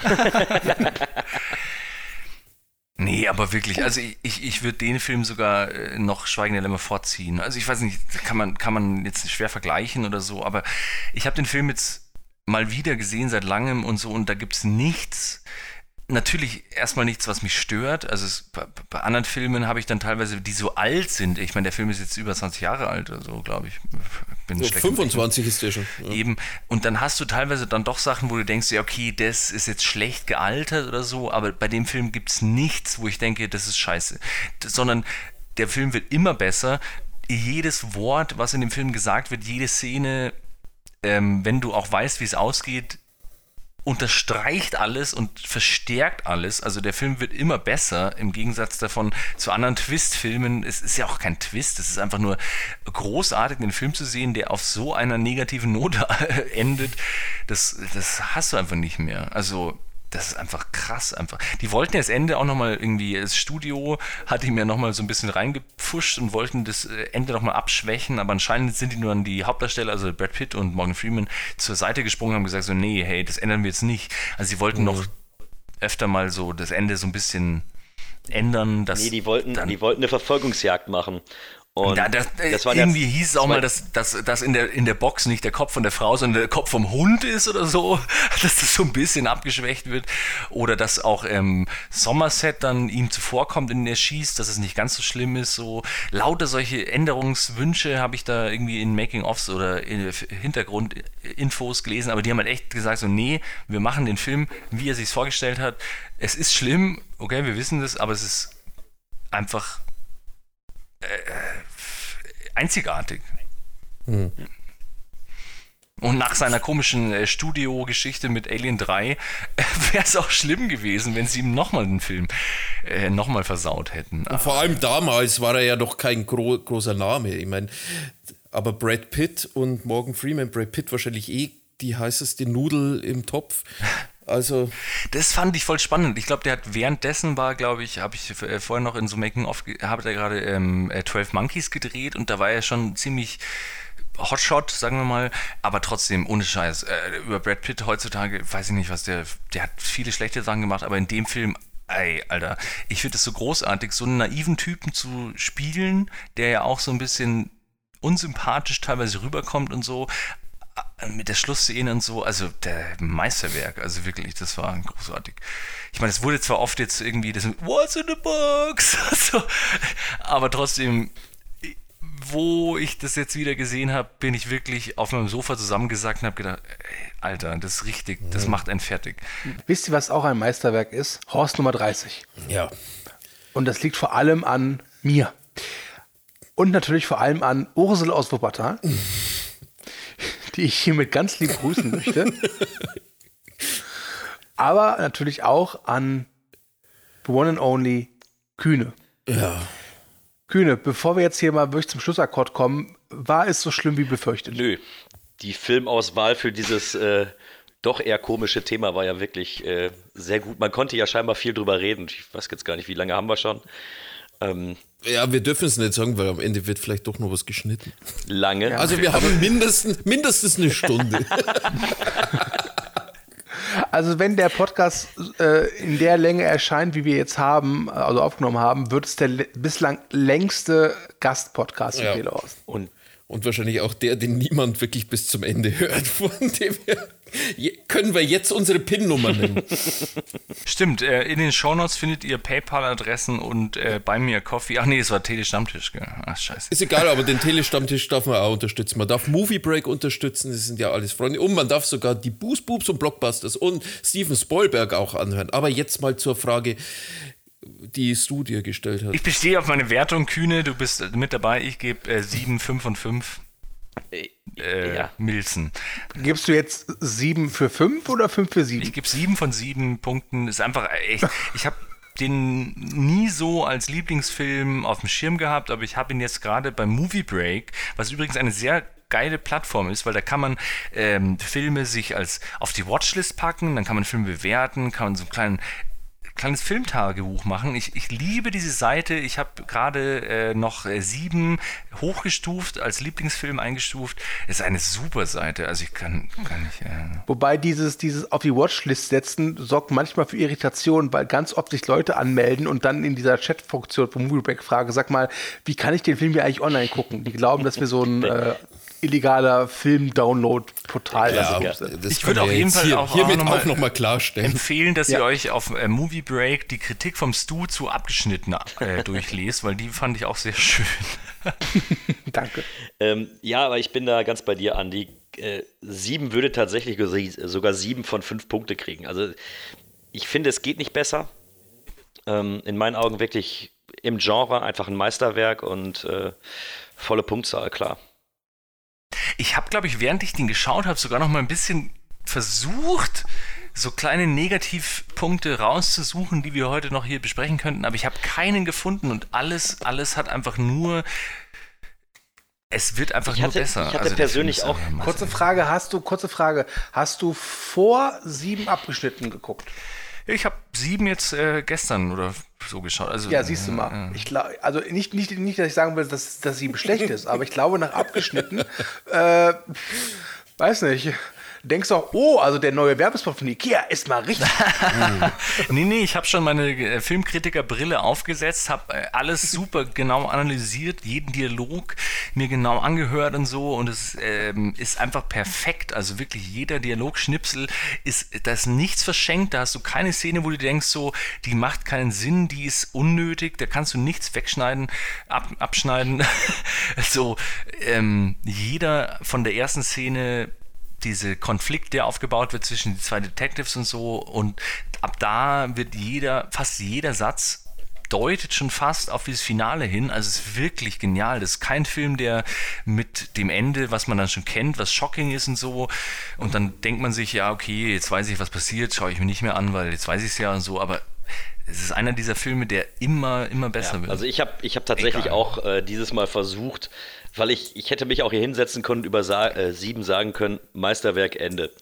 Ähm, Wäre durchaus möglich gewesen. Und ich habe auch gedacht, ach, du guckst mal, ob du vielleicht doch was findest. Und ich habe erst noch, ich habe darauf spekuliert, ha, vielleicht ist der Film eine Spur zu lang. Weil er natürlich mit seinen zwei Stunden hatte ja auch eine ordentliche Laufzeit.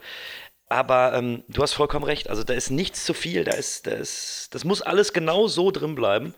Die Szenen sind alle genau lang genug und ähm, es dürfte auch nicht mehr sein. Also er hat es genau erkannt, wie man es machen muss. Genau, und diese Szenen, auf die man das erste Mal vielleicht dann auch vergisst oder so, aber diese zwischenmenschlichen Szenen, wie gesagt, dieses Mal habe ich am, am meisten, glaube ich, die Szene abgefeiert, wo Somerset einfach in Lachen ausbricht, weil die U-Bahn gerade durch dieses Dings fährt und so. So Kleinigkeiten, so zwischenmenschliche Sachen, die jetzt abseits von diesem ganzen Mystery-Murder-Dings passieren, sind alle so wichtig für den ganzen Film. Ach Gott, hören wir jetzt auf. Meisterwerk. Ja. Ähm, Leider bist du trotzdem jetzt wieder gefragt, Andi, denn diese Folge ist vorbei. Das heißt Themenwahl und du bist an der Reihe. Ja, sehr schön. Ich habe mir keine Gedanken gemacht. Ich würde jetzt mal den Google Randomizer anschmeißen. Oh yeah. Ich habe es schon hier offen. Minimum 1, maximal 5. Generieren. Ich drücke auf Generieren. Er sagt 323. 323. 3, 2, 3. Und das ist, Moment, ich bin fast da. Äh, oh, das ist interessant. Jeder macht mal Fehler. Schlechte Filme von tollen Regisseuren. Oh. Das ist ein gutes Thema. Super cool. Danke, Randomizer. Warum funktioniert der bei mir nie so gut? Was war mein letzter Randomizer? War die Möbel, oder? Ja. Okay. Wobei jetzt bei deiner Nicht-Randomizer-Wahl, die Milz war jetzt Ja, auch. das war, das war, also ganz ehrlich, du, man wird sich wohl darauf einstellen müssen. Ich werde, äh, alle drei Horsts werden wahrscheinlich, jeder dritte Horst wird. Ich habe jetzt vorher noch kurz durchgeschaut und ich habe irgendwie überlegt, was, auf wie Filme ich Bock hatte, aber es war jetzt echt, ich dachte, jetzt lassen wir das Schicksal entscheiden in Form vom Google Randomizer und ähm, ah, ich freue mich drauf. Was? Ganz ehrlich, na, nach dem Milz-Thema bin ich ganz froh, dass dieses Thema jetzt etwas geaddeter ist. Wie war es nochmal schlechte Filme von guten Regisseuren oder andersrum? Ja. ich hab's Ja. schon wieder vergessen. Genau. Okay, gut. So, ähm, machen wir den Sack zu, Ja, machen machen wir die Box zu. Und ich finde, ähm, heute hast du so schön durch die Sendung moderiert, deswegen gebe ich ihm jetzt auch die letzte, die letzte Ehre. Es war mir eine große Freude, mit äh, dir, lieber Max, und mit Danke. dir, lieber Andi, zu podcasten. Das machen wir alle zwei Wochen. Und es war mir eine noch viel größere Freude, dass diesmal mein lieber Freund und Kollege der Kühne mit dabei war, der sich dafür empfohlen hat, gerne auch mal wiederzukommen. Und dann zum Thema Filme mit Haie, bitte. Oder kommt Ja. neuer, oder? Habe ich gesehen. Es kommen immer neue Haifilme. Ähm, ich fand, das war jetzt so ein guter Cast. Äh, er war sehr lang, aber das sind unsere Gastfolgen ja immer. Wir haben unsere Gäste aber natürlich alle gleich lieb. Ähm, und ja, es war mir eine große Freude. Ich äh, werde diesen Cast lange in Erinnerung behalten. Ich hoffe, ihr da draußen auch.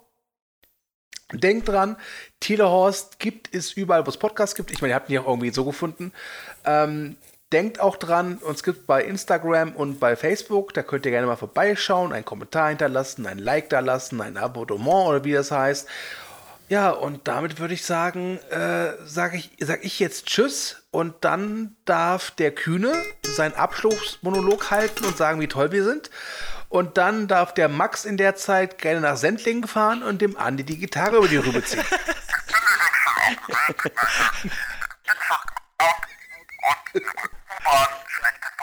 Drück aufs Knöpfchen, Max. ähm, ja, ich bedanke mich bei euch dreien für die Einladung. Es hat ähm, sehr viel Spaß gemacht. Und selbst wenn eine wirkliche Gurke dabei war, durch die man sich zwei Stunden quälen musste, hat es trotzdem Spaß gemacht, eine Stunde darüber zu haten. Ähm, ja, ich kann nicht viel mehr sagen als Danke und hat mich gefreut. Und wenn ihr irgendwann nochmal Unterstützung braucht oder sowas, bin ich gerne dabei. Tschüss. Tschüss.